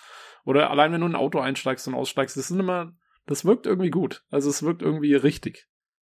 Hm. Ja. Ja, ich finde das ganz interessant. Ich hatte bei Nino letztens so ein bisschen zugeschaut, der hat Far Cry 5 gespielt, hat er, glaube ich, im Podcast auch erzählt. Mhm. Und da ist mir erstmal wieder bewusst geworden, dass man ja tatsächlich in Far Cry, zumindest während der Autofahrten, nicht in Third Person umschaltet. Ne? Also das, Ja. ich hatte das nämlich so im Kopf, ja, macht man auf jeden Fall, weil ist ja bessere Steuerung und ja, macht man halt, weil es einfacher. Aber es geht halt tatsächlich nicht. Ne? Jo. Und äh, da noch mal kurz, also auf die, äh, weil ich äh, vorhin bei Mario Kart gesagt habe, wir kommen nochmal auf Far Cry zurück. Äh, das ist natürlich alles ziemlich arkadisch. Ne? Also Autofahren ist jetzt, ne, du drückst die nach vorne Taste, der gibt da Gas und du lenkst so ein bisschen durch die Gegend und so. Du sollst ja auch währenddessen kannst du auch deine Pistole rausziehen und schießen. Ähm, also das ist jetzt nichts, wo man jetzt irgendwie sagt, hey, das ist jetzt irgendwie groß simulationslastig oder so. Die Flugzeuge fand ich Jetzt, die haben mich gerade tierisch genervt, äh, weil ich habe gestern Abend noch das erste Flugrennen gemacht, wo man durch so Checkpoints durchfliegen muss und das Flugzeug recht genau steuern muss und das ist für mich komplett, ko- also nicht intuitiv, weil äh, es auch komplett arkadisch ist und das Flugzeug überhaupt keine, das fliegt nicht wie ein echtes, also wie man nicht, wie man es erwarten würde von einem Flugzeug. Also wenn du zum Beispiel zur Seite rollst mit einem Flugzeug, mit einem richtigen Flugzeug oder mit einem ja, Simulationsflugzeug, dann erwartest du ja eigentlich, dass allein durch die, durch den Luftwiderstand an den Flügeln das Flugzeug sich von alleine schon dreht. Und das passiert hier nicht. Du rollst und drehst komplett unabhängig voneinander. Ähm, es steuert sich fast wie eine Space Sim. Und das ist komplett ungewohnt. Und ich bin echt ein paar Mal fast gecrashed, weil ich äh, irgendwie dann, weiß ich nicht, gedacht habe, ich muss jetzt hier nichts mehr drücken und der wird es schon machen. Also es ist wesentlich, das ist sogar in GTA hat ein besseres, hat ein besseres, wesentlich besseres Flugverhalten als in Far Cry. Da sind sie meiner Meinung nach fast zu arkadisch. Ähm, richtig Spaß machen die Hubschrauber, die sind, die sind, äh, die machen, die sind einfach lustig. Weil, Komplett overpowered wurde, ja. ja, das auch. Aber es macht ja nichts. Ich rede würd da nicht aus meiner also- Sicht. Aber kommen wir gleich noch zu. Okay, ja. Ja, gut, wenn wir noch über die Kämpfe sprechen, dann äh, scheint es ja nochmal relevant zu werden. Äh, wir hatten gerade schon kurz über die Third Person gesprochen und ich hatte irgendwie vorab gehört, dass man während manchen Dorfbesuchen in Third Person geht. Stimmt das? Allerdings Und wie ist nur, das so? Hm. Äh, das ist- also ich hätte es auch, ich hätte es weggelassen. Ganz Ja, ehrlich. ich finde es wird's auch mit un unnötig untertiteln tatsächlich. Ja. Ja. Keiner weiß, warum das so ist. Sie haben, glaube ich, gesagt, damit das alles so ein bisschen, sag ich mal, nahbarer ist. Aber das Problem ist, äh, Dani hat noch nicht mal eine Mundanimation, während sie funkt. Äh, das macht halt keinen Sinn. Oder du hast halt einen beknackten Helm auf und siehst es eh nicht. Ich habe aber erfahren, man kann das ausblenden, den Helm. Jo. Das geht. Ähm, aber ich, ich finde es unnötig. Also es macht keinen Sinn. Für, ich ich fände es besser, weil du hast ja jetzt dann das Player-Model von dir noch im Bild. Ich fände es besser, wenn du mit den Leuten redest, dass du denen direkt ins Gesicht guckst. Das macht's doch viel näher, anstatt nochmal einen Charter vorzustellen, der das halbe Bild einnimmt. Keine Ja, Ahnung. Also ich finde auch, ich, ich finde, es sieht irgendwie nicht besonders gut aus. Die Kameraperspektive ist so ein bisschen komisch, die ist so relativ weit unten, so auf Hüfthöhe ungefähr, würde ich mal sagen. Und äh, ach, keine Ahnung, es steuert sich dann irgendwie so ein bisschen merkwürdig. Also es ist einfach kein gutes Gefühl. Es ist aber jetzt auch wirklich, das passiert nur in diesen Camps, die du auch ausbauen kannst und so. Und es ist eigentlich völlig wurscht. Also, ich meine, das können sie machen oder auch nicht. Ähm, wie gesagt, ich fand schön, dass die, dass die Story, dass die Story-Fortführung jetzt in diesen äh, Cutscenes passiert, die wirklich cineastisch sind, wo du ähm, deinen Charakter siehst, den anderen Charakter siehst, es gibt eine, eine Kamerafahrt und die machen irgendwas und so. Also es ist wirklich wie im Film. Und dann geht's halt zurück ins Gameplay. Das finde ich super. Das äh, finde ich echt gut. Aber dieses komische drei äh, Third Person rumlaufen in dieser Basis da, nee, also das hätten sie genauso gut echt weglassen können. Hm, okay. Ich hätte irgendwie mehr hofft, dass das irgendwie Mehrwert bringt, aber gut. Dann ist So. dem wohl nicht so.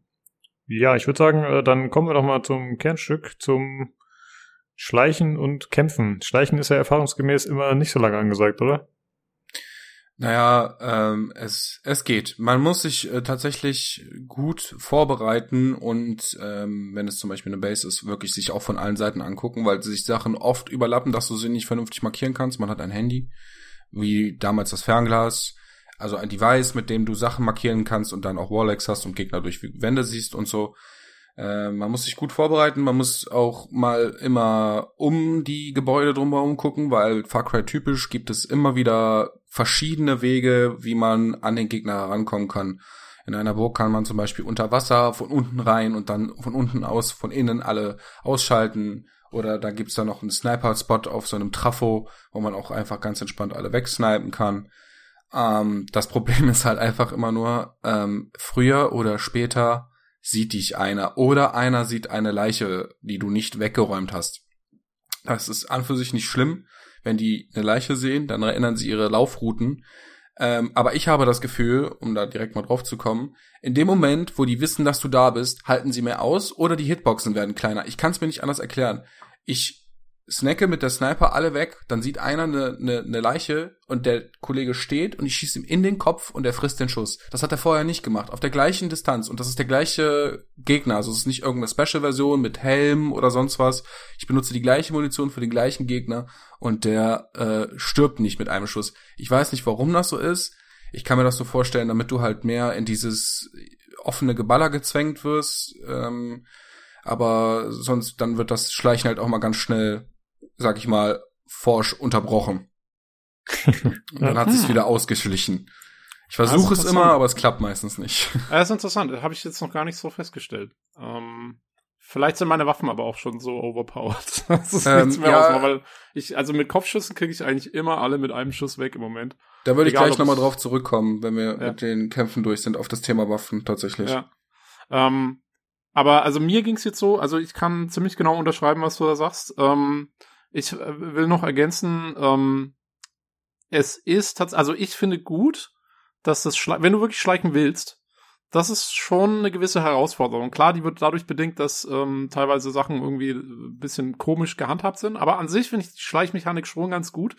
Äh, gerade weil eben, also du musst sehr viel scouten, wie du ja gesagt hast, mit dem Handy Leute markieren, weil, und das finde ich, äh, das war schon öfter, länger jetzt so in Far Cry Franchise, aber ich finde es irgendwie ein cooles System. Und zwar ist es so, äh, wenn du Gegner noch nicht markiert hast, dann werden die auf der Minimap angezeigt als so ein roter Blob, so ein, so ein ganz großer Blur. Ja. Ähm, und du weißt halt nicht genau, wo sie sind, aber du weißt, da ist irgendwo einer, den du noch nicht markiert hast. Und sobald du ihn markierst, ist er dann, wird er auch direkt komplett äh, per Punkt angezeigt, dann weißt du ziemlich punktgenau, wo er ist und du siehst ihn dann auch durch Wände und so. ist fast ein bisschen zu viel des Guten, aber okay. Ähm, aber das Gute ist halt, du weißt, irgendwo ist noch einer, aber du weißt nicht, wo er ist, wo er hinläuft, was er gerade genau macht. Und das, das funktioniert schon, finde ich, ganz gut. Ähm, und es macht auch Spaß. Also mir macht es äh, sehr viel Spaß, die, diese Basen erstmal auszuscouten, gucken, dass ich irgendwie alle gefunden habe, die da so drin sind. Und dann suche ich mir meine Route dadurch. Und es klappt auch. Und ich finde auch, es ist gar nicht so unwichtig, weil das andere, was die Gegner sofort machen, wenn sie dich entdeckt haben, ist, sie lösen Alarm aus. Alarmschlag. Und, ja. und die, die Basen haben gerne mal zwei bis drei Alarmsysteme, also vor allem die größeren, haben dann gerne mehrere, die musst du auch erstmal finden. Wenn du sie gefunden hast und da hinschleichst, kannst du sie deaktivieren oder du kannst sie teilweise auch einfach abschießen. Es gibt aber auch welche, die sind dann kugelsicher. Ähm, und das sollte man, gerade wenn man für Schleichen gerade ausgerüstet ist und nicht für, für einen großen Superfight, sollte man das auch machen, weil sobald Alarm ausgelöst ist, kommen Verstärkungen und die kommen echt im 20-Sekunden-Takt. Also die kommen dann super schnell. Da kriegst du dann immer einen Funkspruch, hey, es sind gerade Leute, Verstärkungen sind unterwegs und jetzt kommt ein Hubschrauber und jetzt kommen sie mit dem Panzer und, und du. Und die kommen unendlich. Die hören ja, nicht die auf. Kommen, die kommen unendlich, bis du alle Alarme dann tatsächlich äh, abgeschossen hast oder kaputt gemacht hast. Ähm, und du hast, also wenn du auf Schleichen ausgelegt bist, habe ich ein richtiges Problem, Basen noch einzunehmen, wenn mal der Alarm ausgelöst ist. Also da, da musst du schon echt gucken, dass du das verhinderst oder die dann ganz schnell wieder, wieder abschaltest, weil äh, sonst siehst du da relativ schnell kein Land mehr. Es ist sowieso so, dass Gegner sehr schnell nachspawnen. Also ähm, das finde ich fast ein bisschen zu viel, weil ich habe teilweise lohnt sich gar nicht großartig Gegner abzuschießen, weil ich weiß, okay, dann kommt in fünf Sekunden ist der nächste da so. Ähm, in guter alter Far Cry 2 Tradition. Ja, genau, so ein bisschen. Also es geht tatsächlich in die Far Cry 2 Richtung. Ähm, Krass. Wenn du, wenn du in Basen bist und wenn du kämpfst. Ähm, eine coole Sache ist, eine sehr gute Neuerung meiner Meinung nach gegenüber Far Cry 5. Ich habe jetzt New Dawn, New Dawn, weiß ich nicht so genau, habe ich nur angespielt, da bin ich mir nicht sicher, wie es da läuft, aber Far Cry 5 hatte ja das Problem, dass alle immer aggro waren und äh, sich sofort angegriffen haben, sobald sie dich gesehen haben. Das ist jetzt wesentlich besser, weil du kannst ähm, deine Waffe wegstecken Und äh, wenn du im normalen, so in der normalen Welt rumläufst, ohne dass da irgendwie was vom Gegner gerade kontrolliert ist oder so, auch wenn du, also, ne, du kannst auch äh, eigentlich in einem Gebiet sein, was dir jetzt noch nicht so direkt gehört, aber sobald du in keiner Gegnerbasis bist und mit geholsterter Waffe rumläufst, äh, greift dich erstmal keiner an. Also, äh, wenn, wenn du den, denen zu nahe kommst, dann müssen sie, geht erstmal so eine, so eine Leiste hoch, bis sie dann irgendwie da äh, sich wundern, wer du bist und was du hier willst und so. Äh, aber erstmal kannst du eigentlich schön erkunden, ohne dass du ständig kämpfen musst. Äh, du suchst dir so ein bisschen selber aus, wann du wirklich dich ins Chaos stürzen willst. Lustigerweise um dich rum passiert ständig irgendwas, also weil es sind auch so, unabhängig von dir sind andere Guerillas unterwegs und die greifen dann schon mal gerne irgendwie Soldaten an oder, keine Ahnung, irgendwo kommt ein Wildschwein aus dem Wald und die werfen Granaten drauf. Ich glaube, äh, hier Myx spielt ja auch Far Cry 6 und die hat schon sehr lustige Sachen gepostet Yeah. Im Discord und so ist es auch wirklich, also irgendwo explodiert immer was, aber man muss sich, man darf sich davon nicht stören lassen. Also muss einfach die Explosion mal eine Explosion sein lassen und ähm, ne, läuft Ja, ein bisschen weiter. aber das ist, äh, also ich möchte kurz eine Situation beschreiben. Ich, der versucht, eine Base einzunehmen und äh, dann, äh, die war relativ waldgelegen auch, war auch nicht wirklich groß. Ich natürlich versucht, mit dem Bogen da schön durchzuschleichen. Angefangen zu schleichen, bis dann eine Guerillakämpferin auf einem Pferd komplett random vorbeigekommen ist und gedacht hat, hm, ich stürme jetzt diese Basis. Da reingeknallt, Alarm ausgelöst und dann ging der Palaver los. das ist halt Far Cry. Ja. ja, das ist halt Far Cry. ja. Ähm, ich würde noch ganz gerne was zur äh, Gegner-KI sagen, ähm, weil das ist tatsächlich auch mein größter äh, Kritikpunkt an dem Spiel. Ich muss jetzt tatsächlich ein bisschen abranten.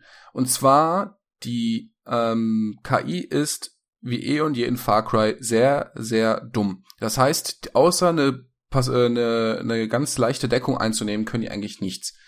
Ähm, die werden auch nur gefährlich, wenn sie in der Überzahl sind. Und das ist mein Stichpunkt. Es gibt jetzt ein Wanted Level. Das heißt, wenn du random anfängst, Leute, beziehungsweise diese Soldaten zu töten, dann kriegst du zwei Balken Wanted Level. Der erste Balken ist noch nicht so schlimm, beim zweiten Balken jagen sie dich. Dann steht auch oben drüber, entweder du kämpfst oder du rennst weg. Ja, kämpfen ist leider gar keine Option, weil die spawnen unendlich nach und die spawnen direkt vor dir und direkt hinter dir und du kannst es nicht mehr predikten. Also du wirst irgendwann sterben, wenn du nicht abhaust oder in, in einem Panzer sitzt. In einem Panzer bist du meistens sicher. Aber der Rest ist unmöglich. Und dann irgendwann kommen nämlich auch die eben angesprochenen äh, Helikopter, wo du, warum auch immer, den Fahrer nicht treffen kannst, den, den, den Piloten. Das heißt, du musst diesen Helikopter mit physischer Gewalt runterholen und wenn du gerade aufs Schleichen ausgerüstet bist, wie Tobi eben schon er, äh, erwähnt hat, und keinen Raketenwerfer oder sonstige Explosivgeschosse dabei hast, dieses Ding ist so stark, der hält so viel aus, du kannst mit einem gegen ein ganzes Magazin da drauf ballern und der geht nicht kaputt. Ähm, Äh, kann ich da Das- kurz ein, einhaken? ja. Ähm, denn, also es geht schon, aber es ist echt schwierig. ja, ähm, es also ist echt hab, schwierig, ja. Ich habe festgestellt, also es geht und zwar ähm, äh, ganz interessant, man muss sich tatsächlich mal, wenn du an so einem äh, Helikopter-Abholpunkt bist in einer von deinen Basen, Ja. äh, muss man sich mal die Texte durchlesen zu den Helikoptern, weil man kann die ja auch, also man kann sich ja die selber dann auch organisieren, sag ich mal. Äh, man kann alle Vehikel selber äh, quasi kapern und zu diesen Pickup-Points bringen und dann kann man die auch selber jederzeit rufen. Ähm, und da sind dann so kleine Texte dabei. Und der Helikopter, also vor allen Dingen die größeren Helikopter sind kugelsicher, das steht auch da, ähm, für normale Kugeln.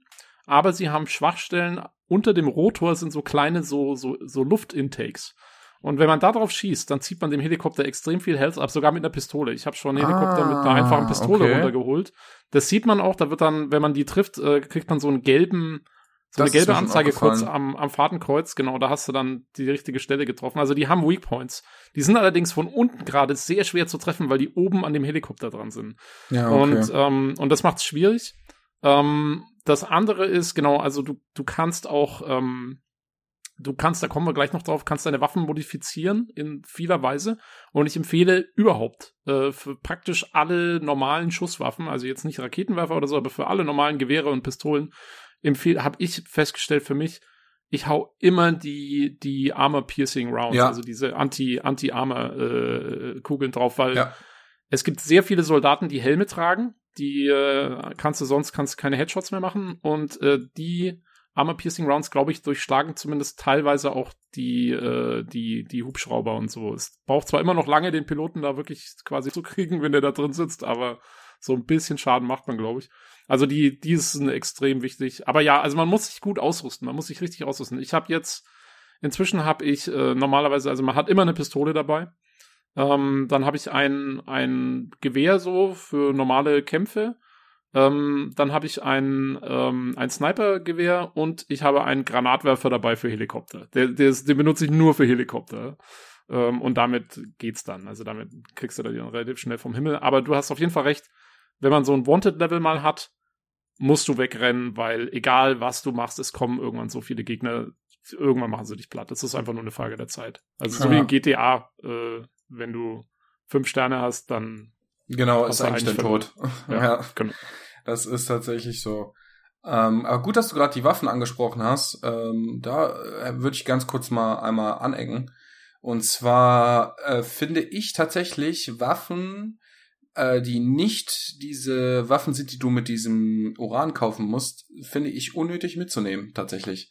Weil, äh, abgesehen von dem Bogen, weil zum Beispiel hast du die Pistole benutzt, die ein Schild inkludiert, diese Schrotpistole. habe ich noch nicht verwendet. Ne. Mhm, das Ding ist ähm, absolut broke. Und zwar kannst du da Slugs reinmachen anstatt normale Schrotpatronen. Das heißt, die, da feuert eine große Großkaliberkugel raus.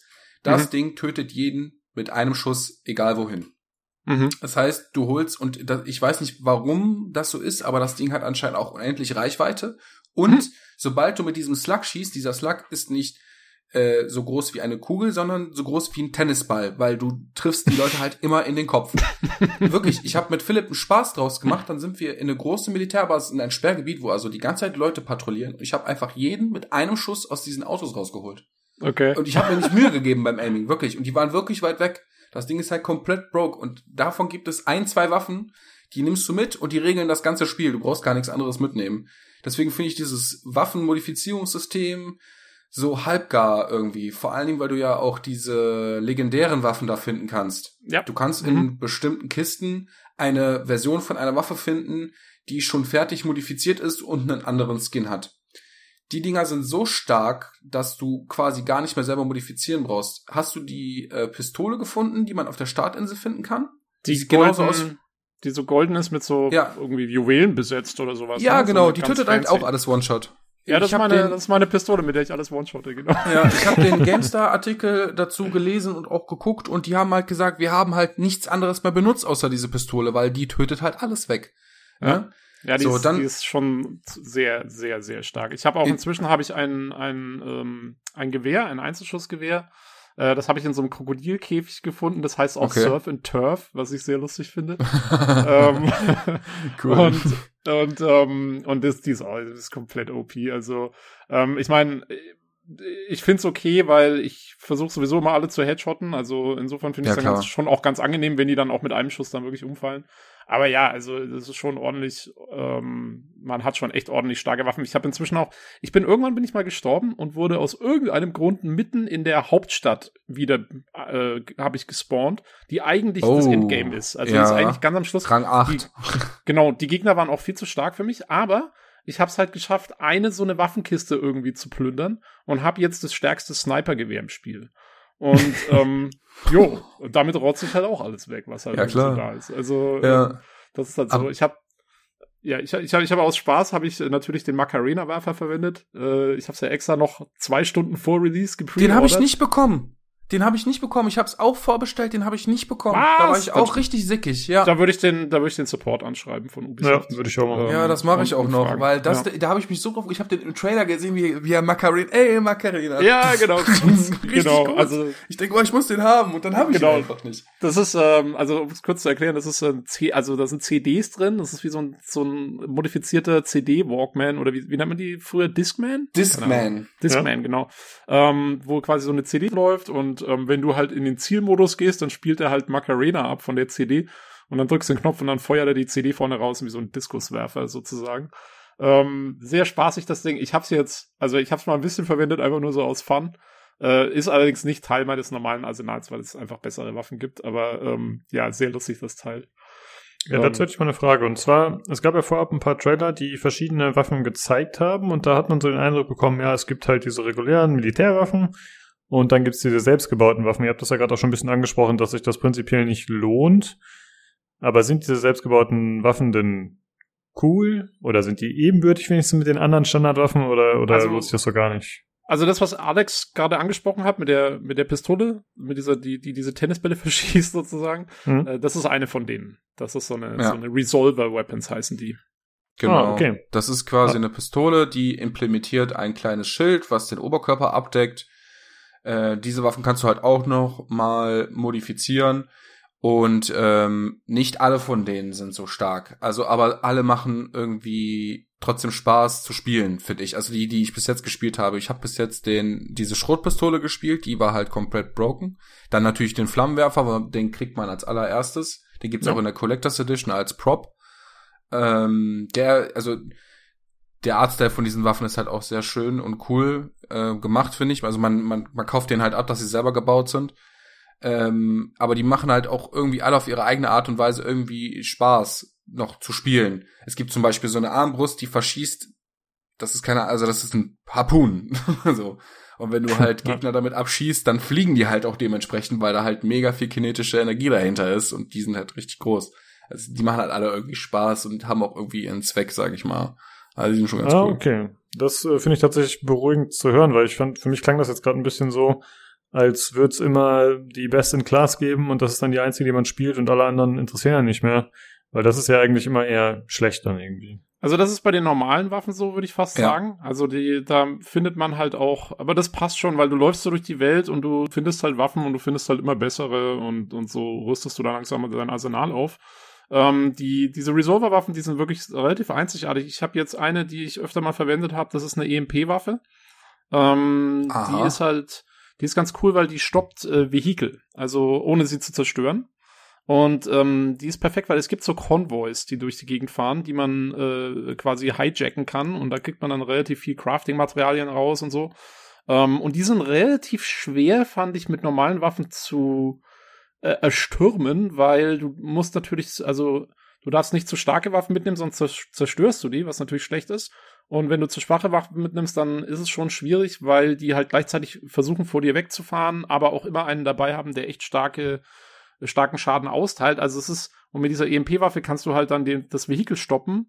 Dann kümmerst du dich erstmal um die Leute und dann kannst du es mitnehmen und, und hast quasi den Konvoi äh, dir gekapert.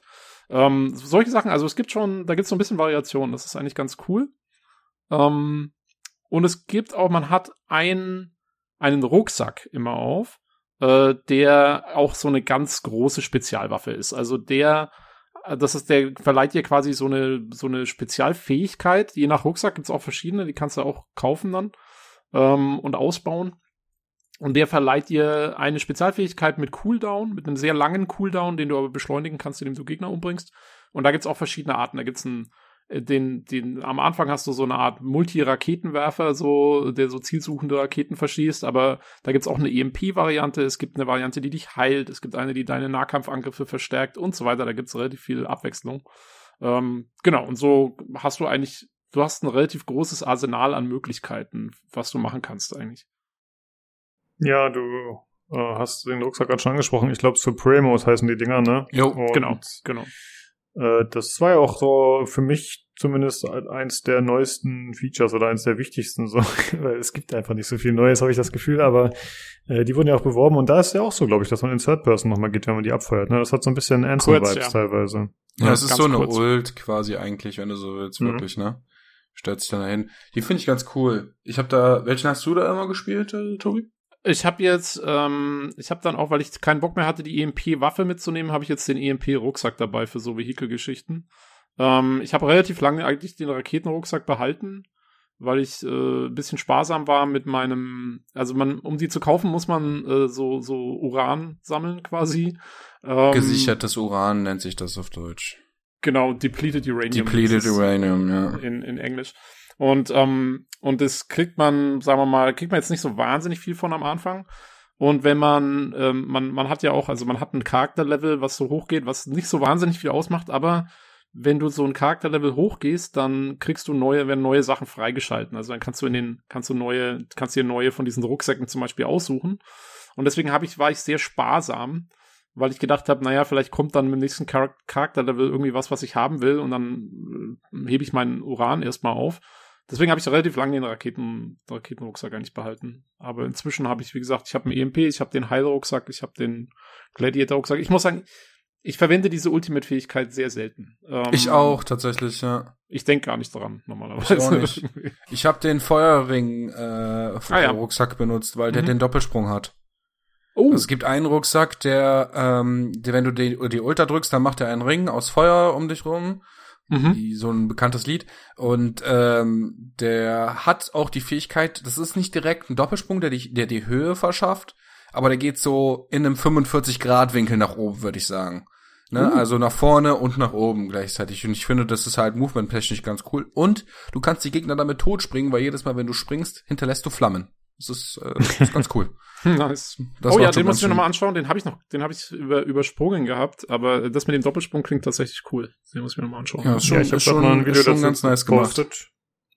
Ja, das äh, ist nice, weil es, glaube ich, einfach eine andere Bewegungsoption äh, ist. Und wenn ich das im Video richtig sehe, dann ist es ja auch anders als mit einem langen Cooldown, ne? Oder kannst du ihn einfach mehrfach benutzen, sobald du ihn einmal aktiviert hast? Weil der Typ hier in dem Video, der macht das halt die ganze Zeit.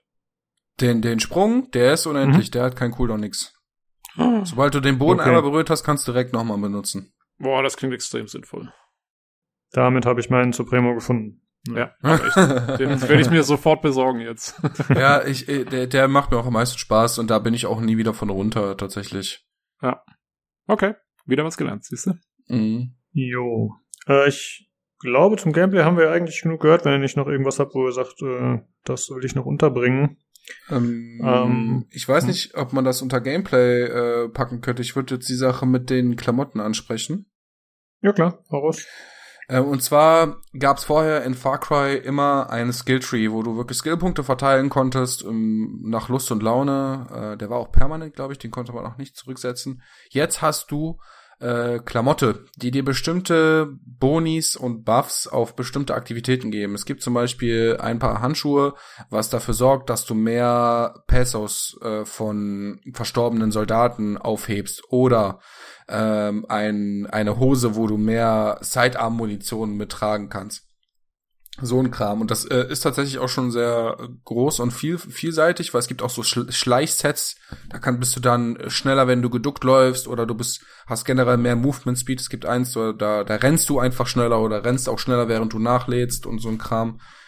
Ähm, ich finde das ein bisschen deplatziert, würde ich fast sagen. Also ich fand den Skilltree besser, sag ich mal so, wie es ist weil äh, du musst dich halt immer wieder umbauen für verschiedene Einsatzmöglichkeiten und äh, das finde ich ein bisschen finde ich ein bisschen unnötig und so ein bisschen sag ich mal ins äh, Rollenspiel reingedrängt so deswegen ich finde das ein bisschen deplatziert aber ich weiß nicht vielleicht hast du da eine andere Meinung zu Tobi ähm, ja, auch mich hat's jetzt gar nicht so gestört. Ich habe irgendwann mal, ich finde die, ich finde die Boni, die sind zwar ganz cool, aber ich finde die reißen jetzt auch nicht so wahnsinnig raus. Ähm, insofern, ja, ja, genau. Ich suche mir, also ich suche mir mal immer so aus, was ich so gerade irgendwie cool finde, dann behalte ich die auch einfach. Es ist mir dann relativ wurscht, ob ich, ähm, also ich, ich, ich äh, ändere jetzt nicht meine Klamotten, je nachdem, ob ich gerade schleiche oder nicht.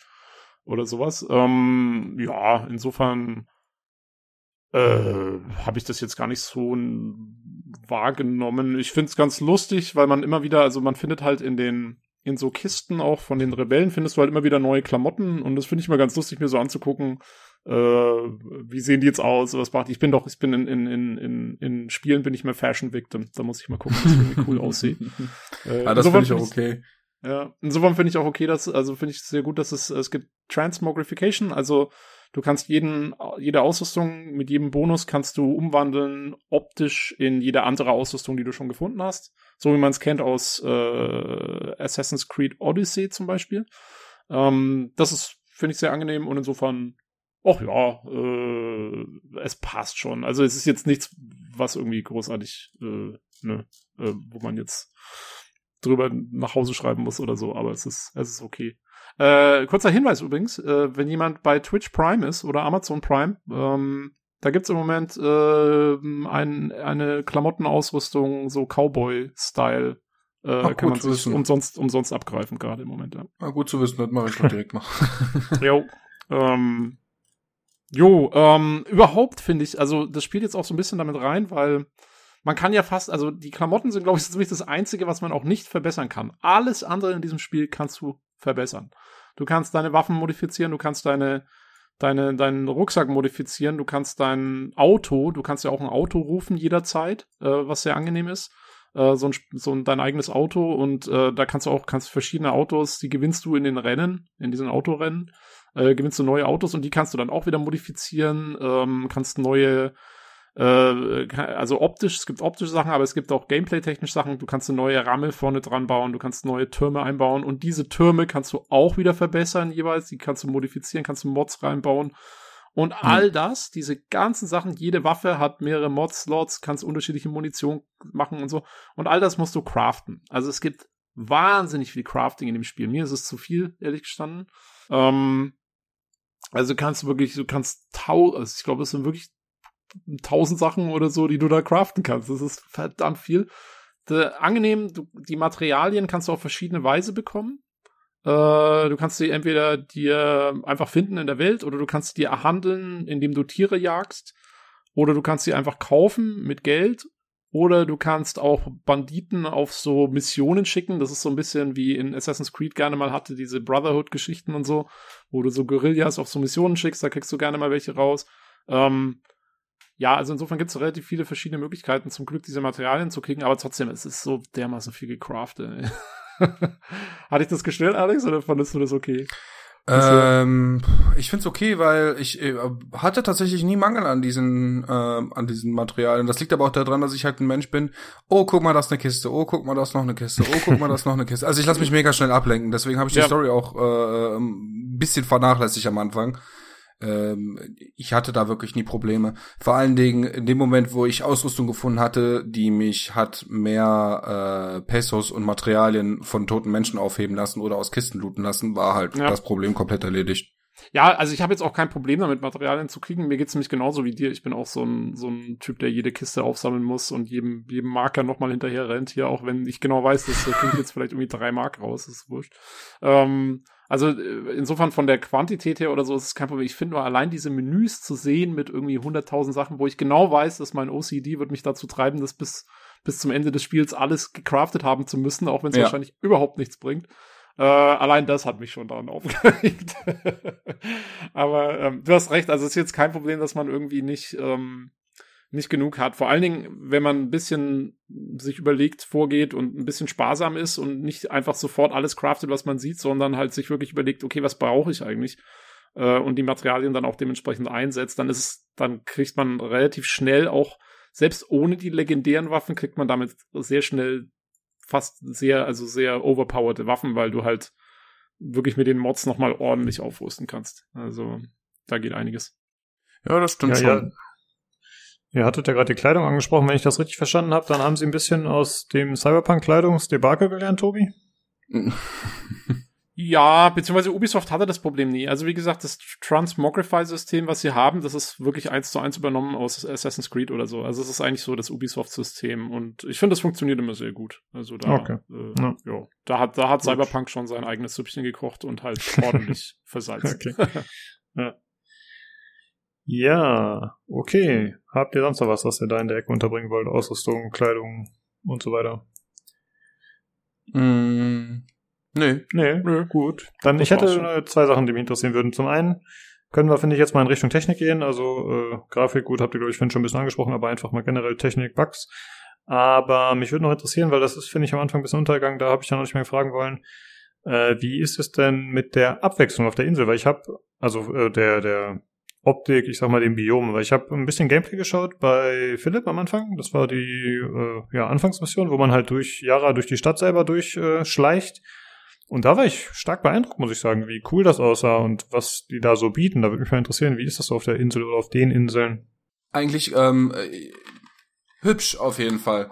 Ähm, du hast einerseits deine, deine, deine Städte sowie Großstädte auch im späteren Verlauf, aber andererseits kannst du halt auch ähm, zum Beispiel auf der Tutorial-Insel oder so durch ein Stück Dschungel laufen, also so fast schon dschungelartig, sehr waldmäßig.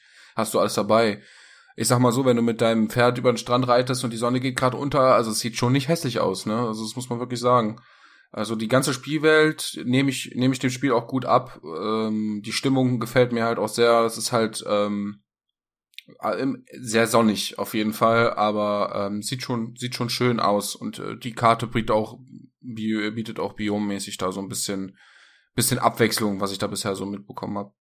Hm. Jo, ja. also ich, ich finde, ich finde, sie haben die Kuba-Atmosphäre extrem gut eingebaut. Ja, genau. Also, wie gesagt, ich, ich, ich war ja da und diese, also man muss sagen, sie haben so ein System und zwar, äh, was die Wege angeht, ist ganz interessant. Also es gibt äh, quasi die Hauptwege, das sind so die Hauptstraßen, auf denen auch dann die Militärpatrouillen unterwegs sind und Fahrzeuge und so.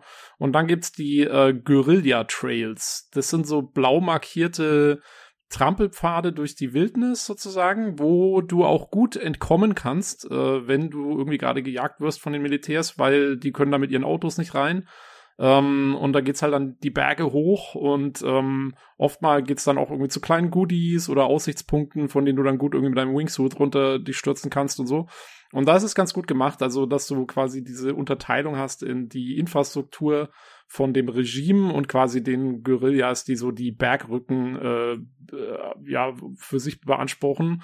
Und das also wie gesagt, das ist wahnsinnig gut inspiriert vom echten Kuba, weil da war es genau so. Also wir haben als wir da waren, haben wir auch so eine Wanderung gemacht über die, über diese ähm, Trails so zum, zum höchsten Berg dort, dem Pico Torquino. Und da ist, ähm, äh, wo hier Che Guevara und, und äh, eben Fidel Castro und so in der, in der Revolutionszeit damals äh, ihre Basis hatten auch.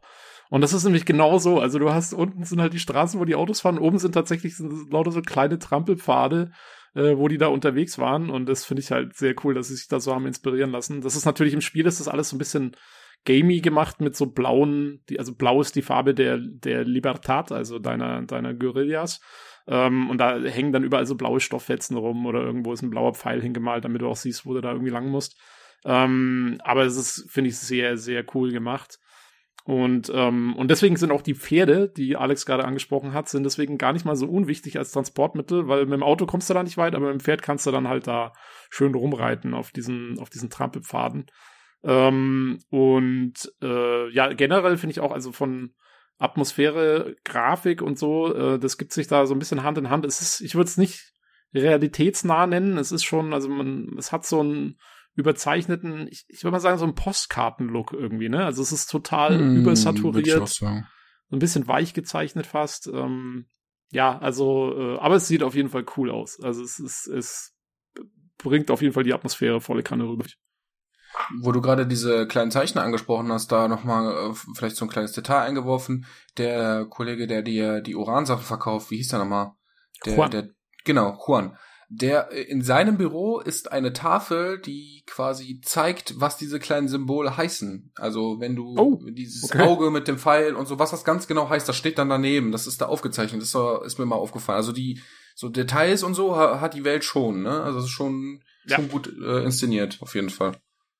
Ja, da ist schon echt viel drin. Ich finde auch cool und zwar ähm, es gibt so ein so ein Bergrücken, wo quasi der ganze Bergrücken ist angemalt mit so einem Mural. Äh, da ist dann auch so eine kleine Quest drin, da kommt man relativ früh schon hin.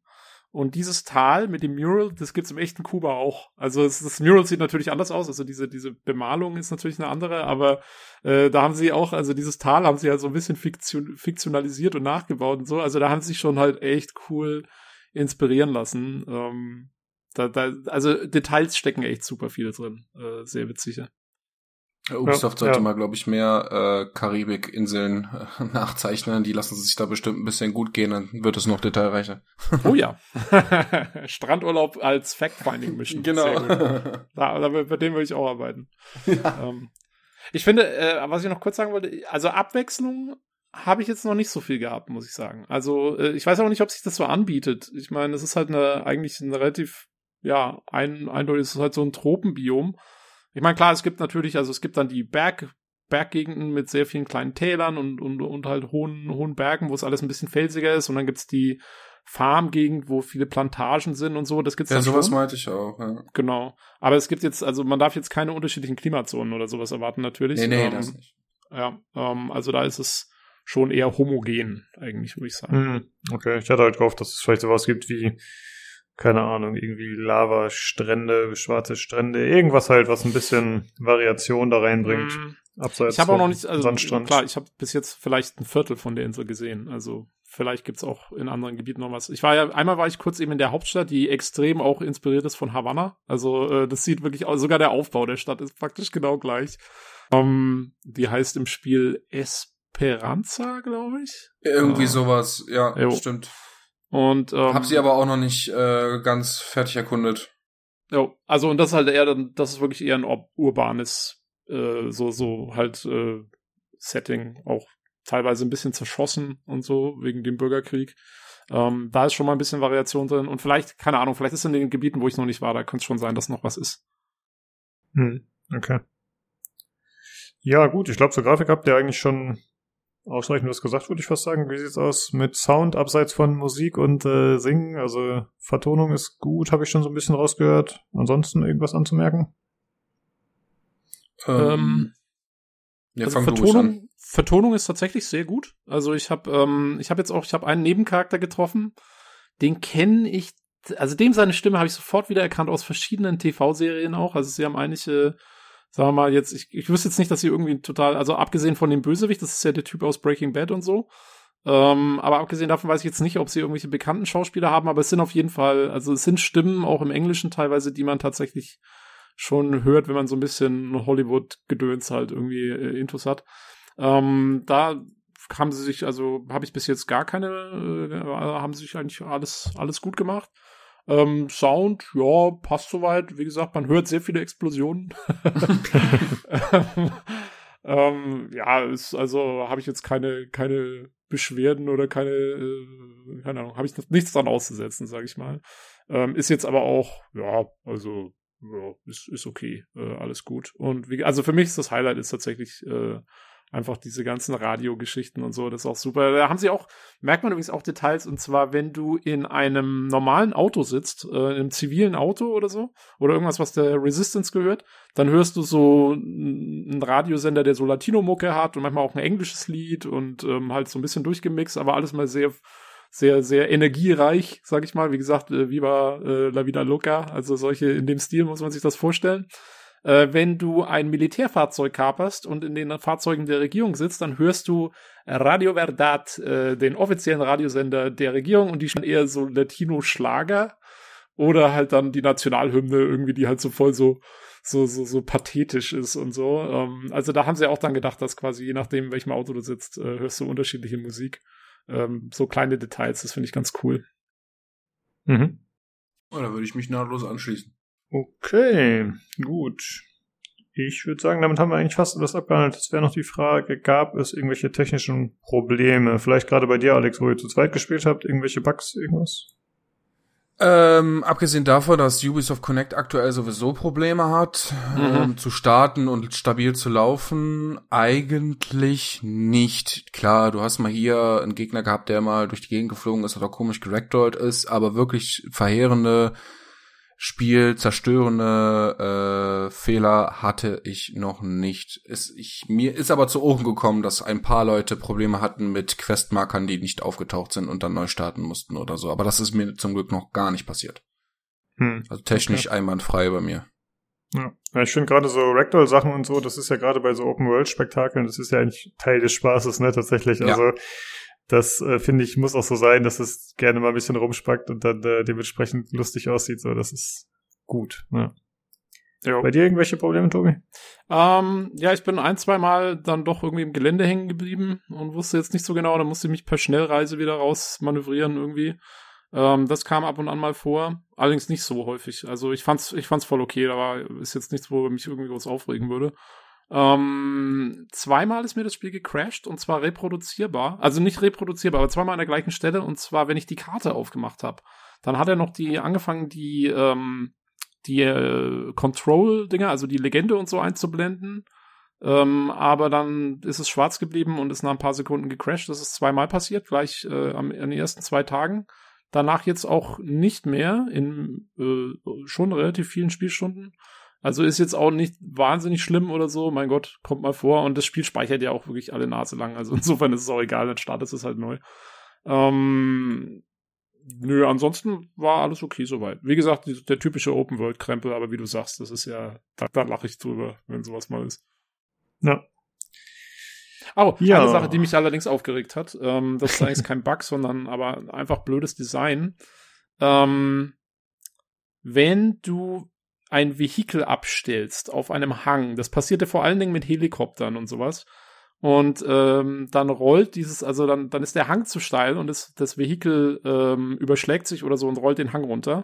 Und du bist gerade ausgestiegen aus dem Vehikel. Sobald ich, sobald dieses Vehikel quasi in einem Rollstatus ist, glaube ich, also das Spiel weiß dann, dass es gerade nicht mehr auf den Rädern steht, sondern irgendwie halt ähm, quasi rollt oder, oder auf dem Dach liegt oder sonst irgendwas.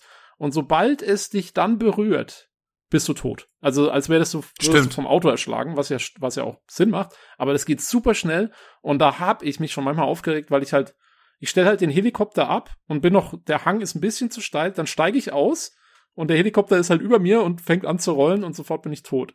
Ähm, das, das hat ein bisschen genervt. Ich habe mich das ein oder andere Mal vielleicht mit meinem eigenen Auto überfahren, aber das sind Ja. nur Gerüchte.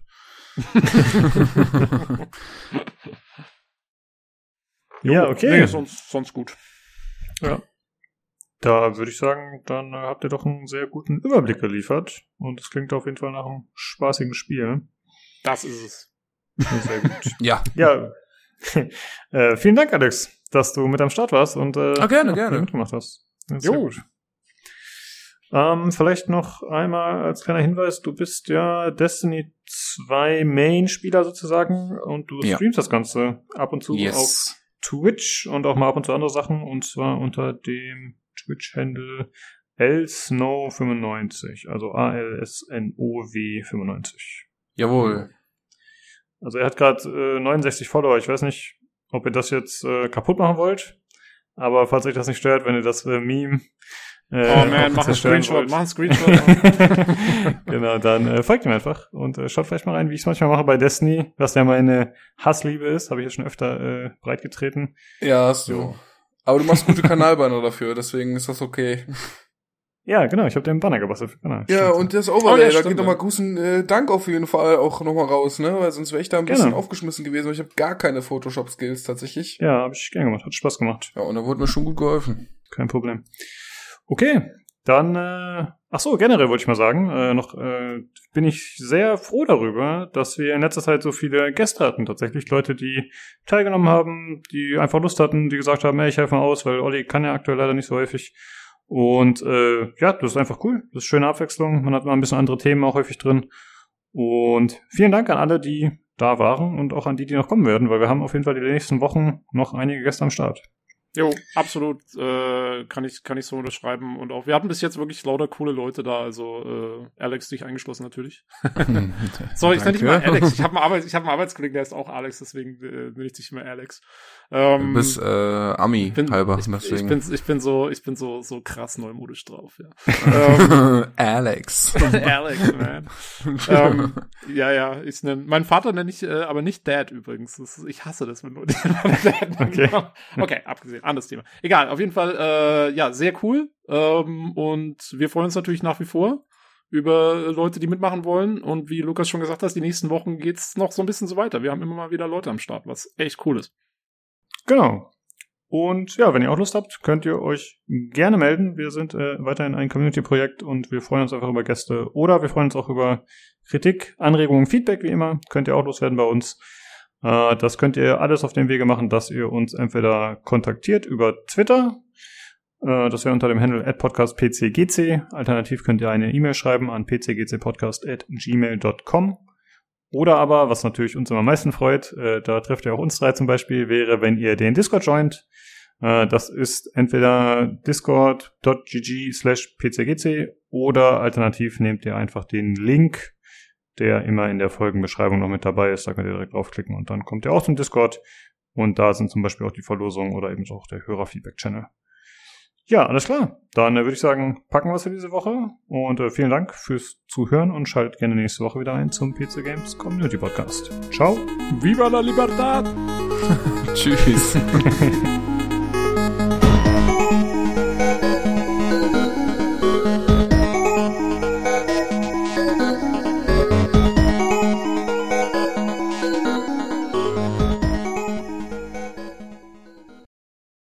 Oh, wir haben die Kampfhände vergessen. Hast du schon mal so einen Hahnkampf gemacht? ja, nein. Das ist wie äh, Street Fighter spielen. Ich weiß, ich habe mir einen angeguckt, aber ich finde den Hintergrund dahinter so kontrovers, dass ich das nicht gefeiert habe und auch nicht weiter ausführen werde. Ah, okay, ja, ist Ich fair. finde das ja. nicht gut. Das muss, das muss einfach nicht sein. Also ich bin mir, ich verstehe auch nicht, wie in 2021 das keinen Rant gekriegt hat Mm, auf Twitter oder so. Ja, es hat einen Rant gekriegt von Peter allgemein wieder wegen Tierschutz. Ah, und okay, So. ja gut. Aber die nimmt ja eh keiner mehr ernst. Ja, aber es war auch hauptsächlich wieder wegen der Jagen-Geschichte, was ich in dem Fall gar nicht so gerechtfertigt finde, weil man muss ja eigentlich gar nicht mehr großartig jagen. Also es gibt ja nur Ja. noch irgendwie so ein, zwei so, so richtig äh, spezielle Tiere, die dir irgendwas bringen, aber der Rest ist ja nur, kannst du, kannst du auch sein lassen, wenn du willst. Also brauchst du eigentlich nicht. Ähm, aber die Hahnkämpfe hast schon recht. Ich finde es insofern, ähm, es Sinn, dass es drin ist, weil die gibt's halt, also auf Kuba machen die das halt wirklich, das ist ein Volkssport, Hahnkampf. Also wie, auch- wie, wie auch immer du dazu Ah. stehst. Und klar, also hätte man jetzt sicherlich nicht ins Spiel einbauen müssen, da hast du auf, jeden Fall recht.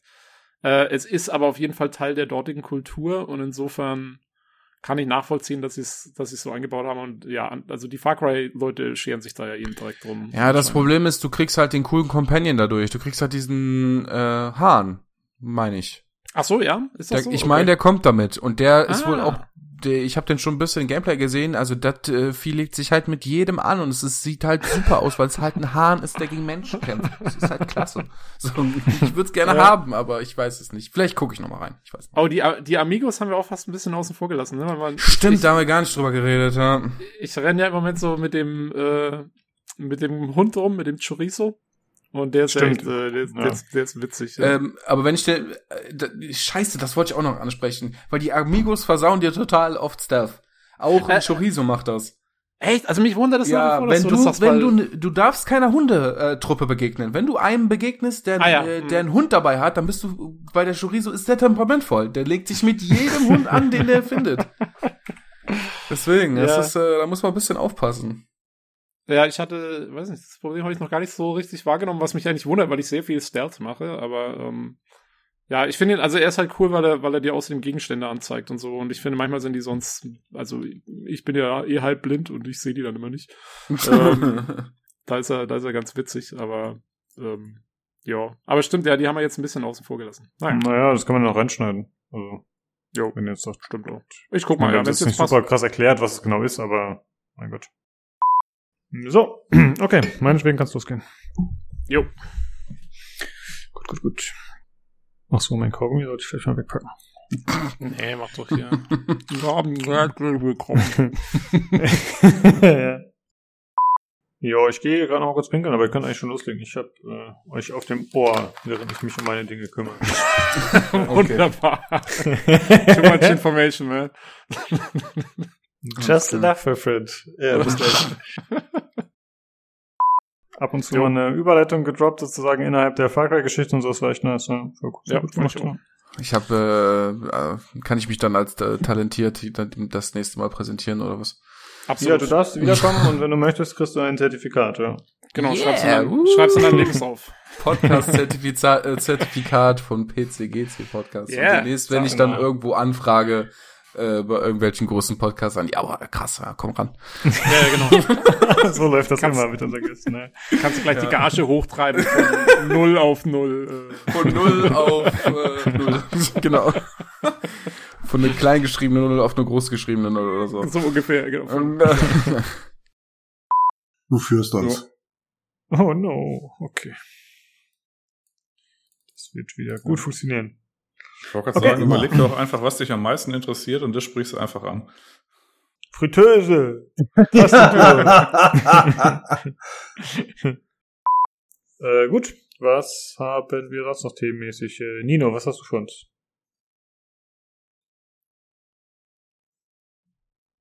Der Nino ist gemutet, aber ich kann. Also ich krieg's heute, krieg's heute nicht hin mit dem Muten. äh, ich bin, ich, ich, wir hatten es nicht erwähnt, aber wir nehmen hier irgendwann in der tief schlafenden Nacht auf. Meine Konzentrationsfähigkeit lässt deutlich nach. Ähm, Okay, dann Nino, was hast du noch? ein Problem mit dem Entmuten. Ich wusste nicht, dass du so, so spät schon so äh, angeschlagen bist, Nino. Ich, ich dachte, das wäre kein Problem für dich. Bin, bin, bin ein alter Mann. Ab äh, 19.45 Uhr schaltet mein Gehirn auf Tarkov.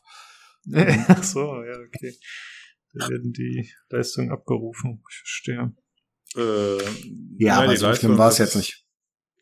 Ja. Das ist, das ist nicht du, der das beurteilst. Doch, das bin ich. Das ist das Schöne. Okay. Ja, bei Tarkov, das ist dann irgendwann, also nach äh, 1500 Stunden, das ist dann einfach so im Muskelgedächtnis drin. Äh, da Absolut. brauchst halt nur minimale Hirnaktivität, um dieses Das ist Spiel das zu spielen. Richtige. Das- Genau deswegen. genau deswegen. Ja. Ja.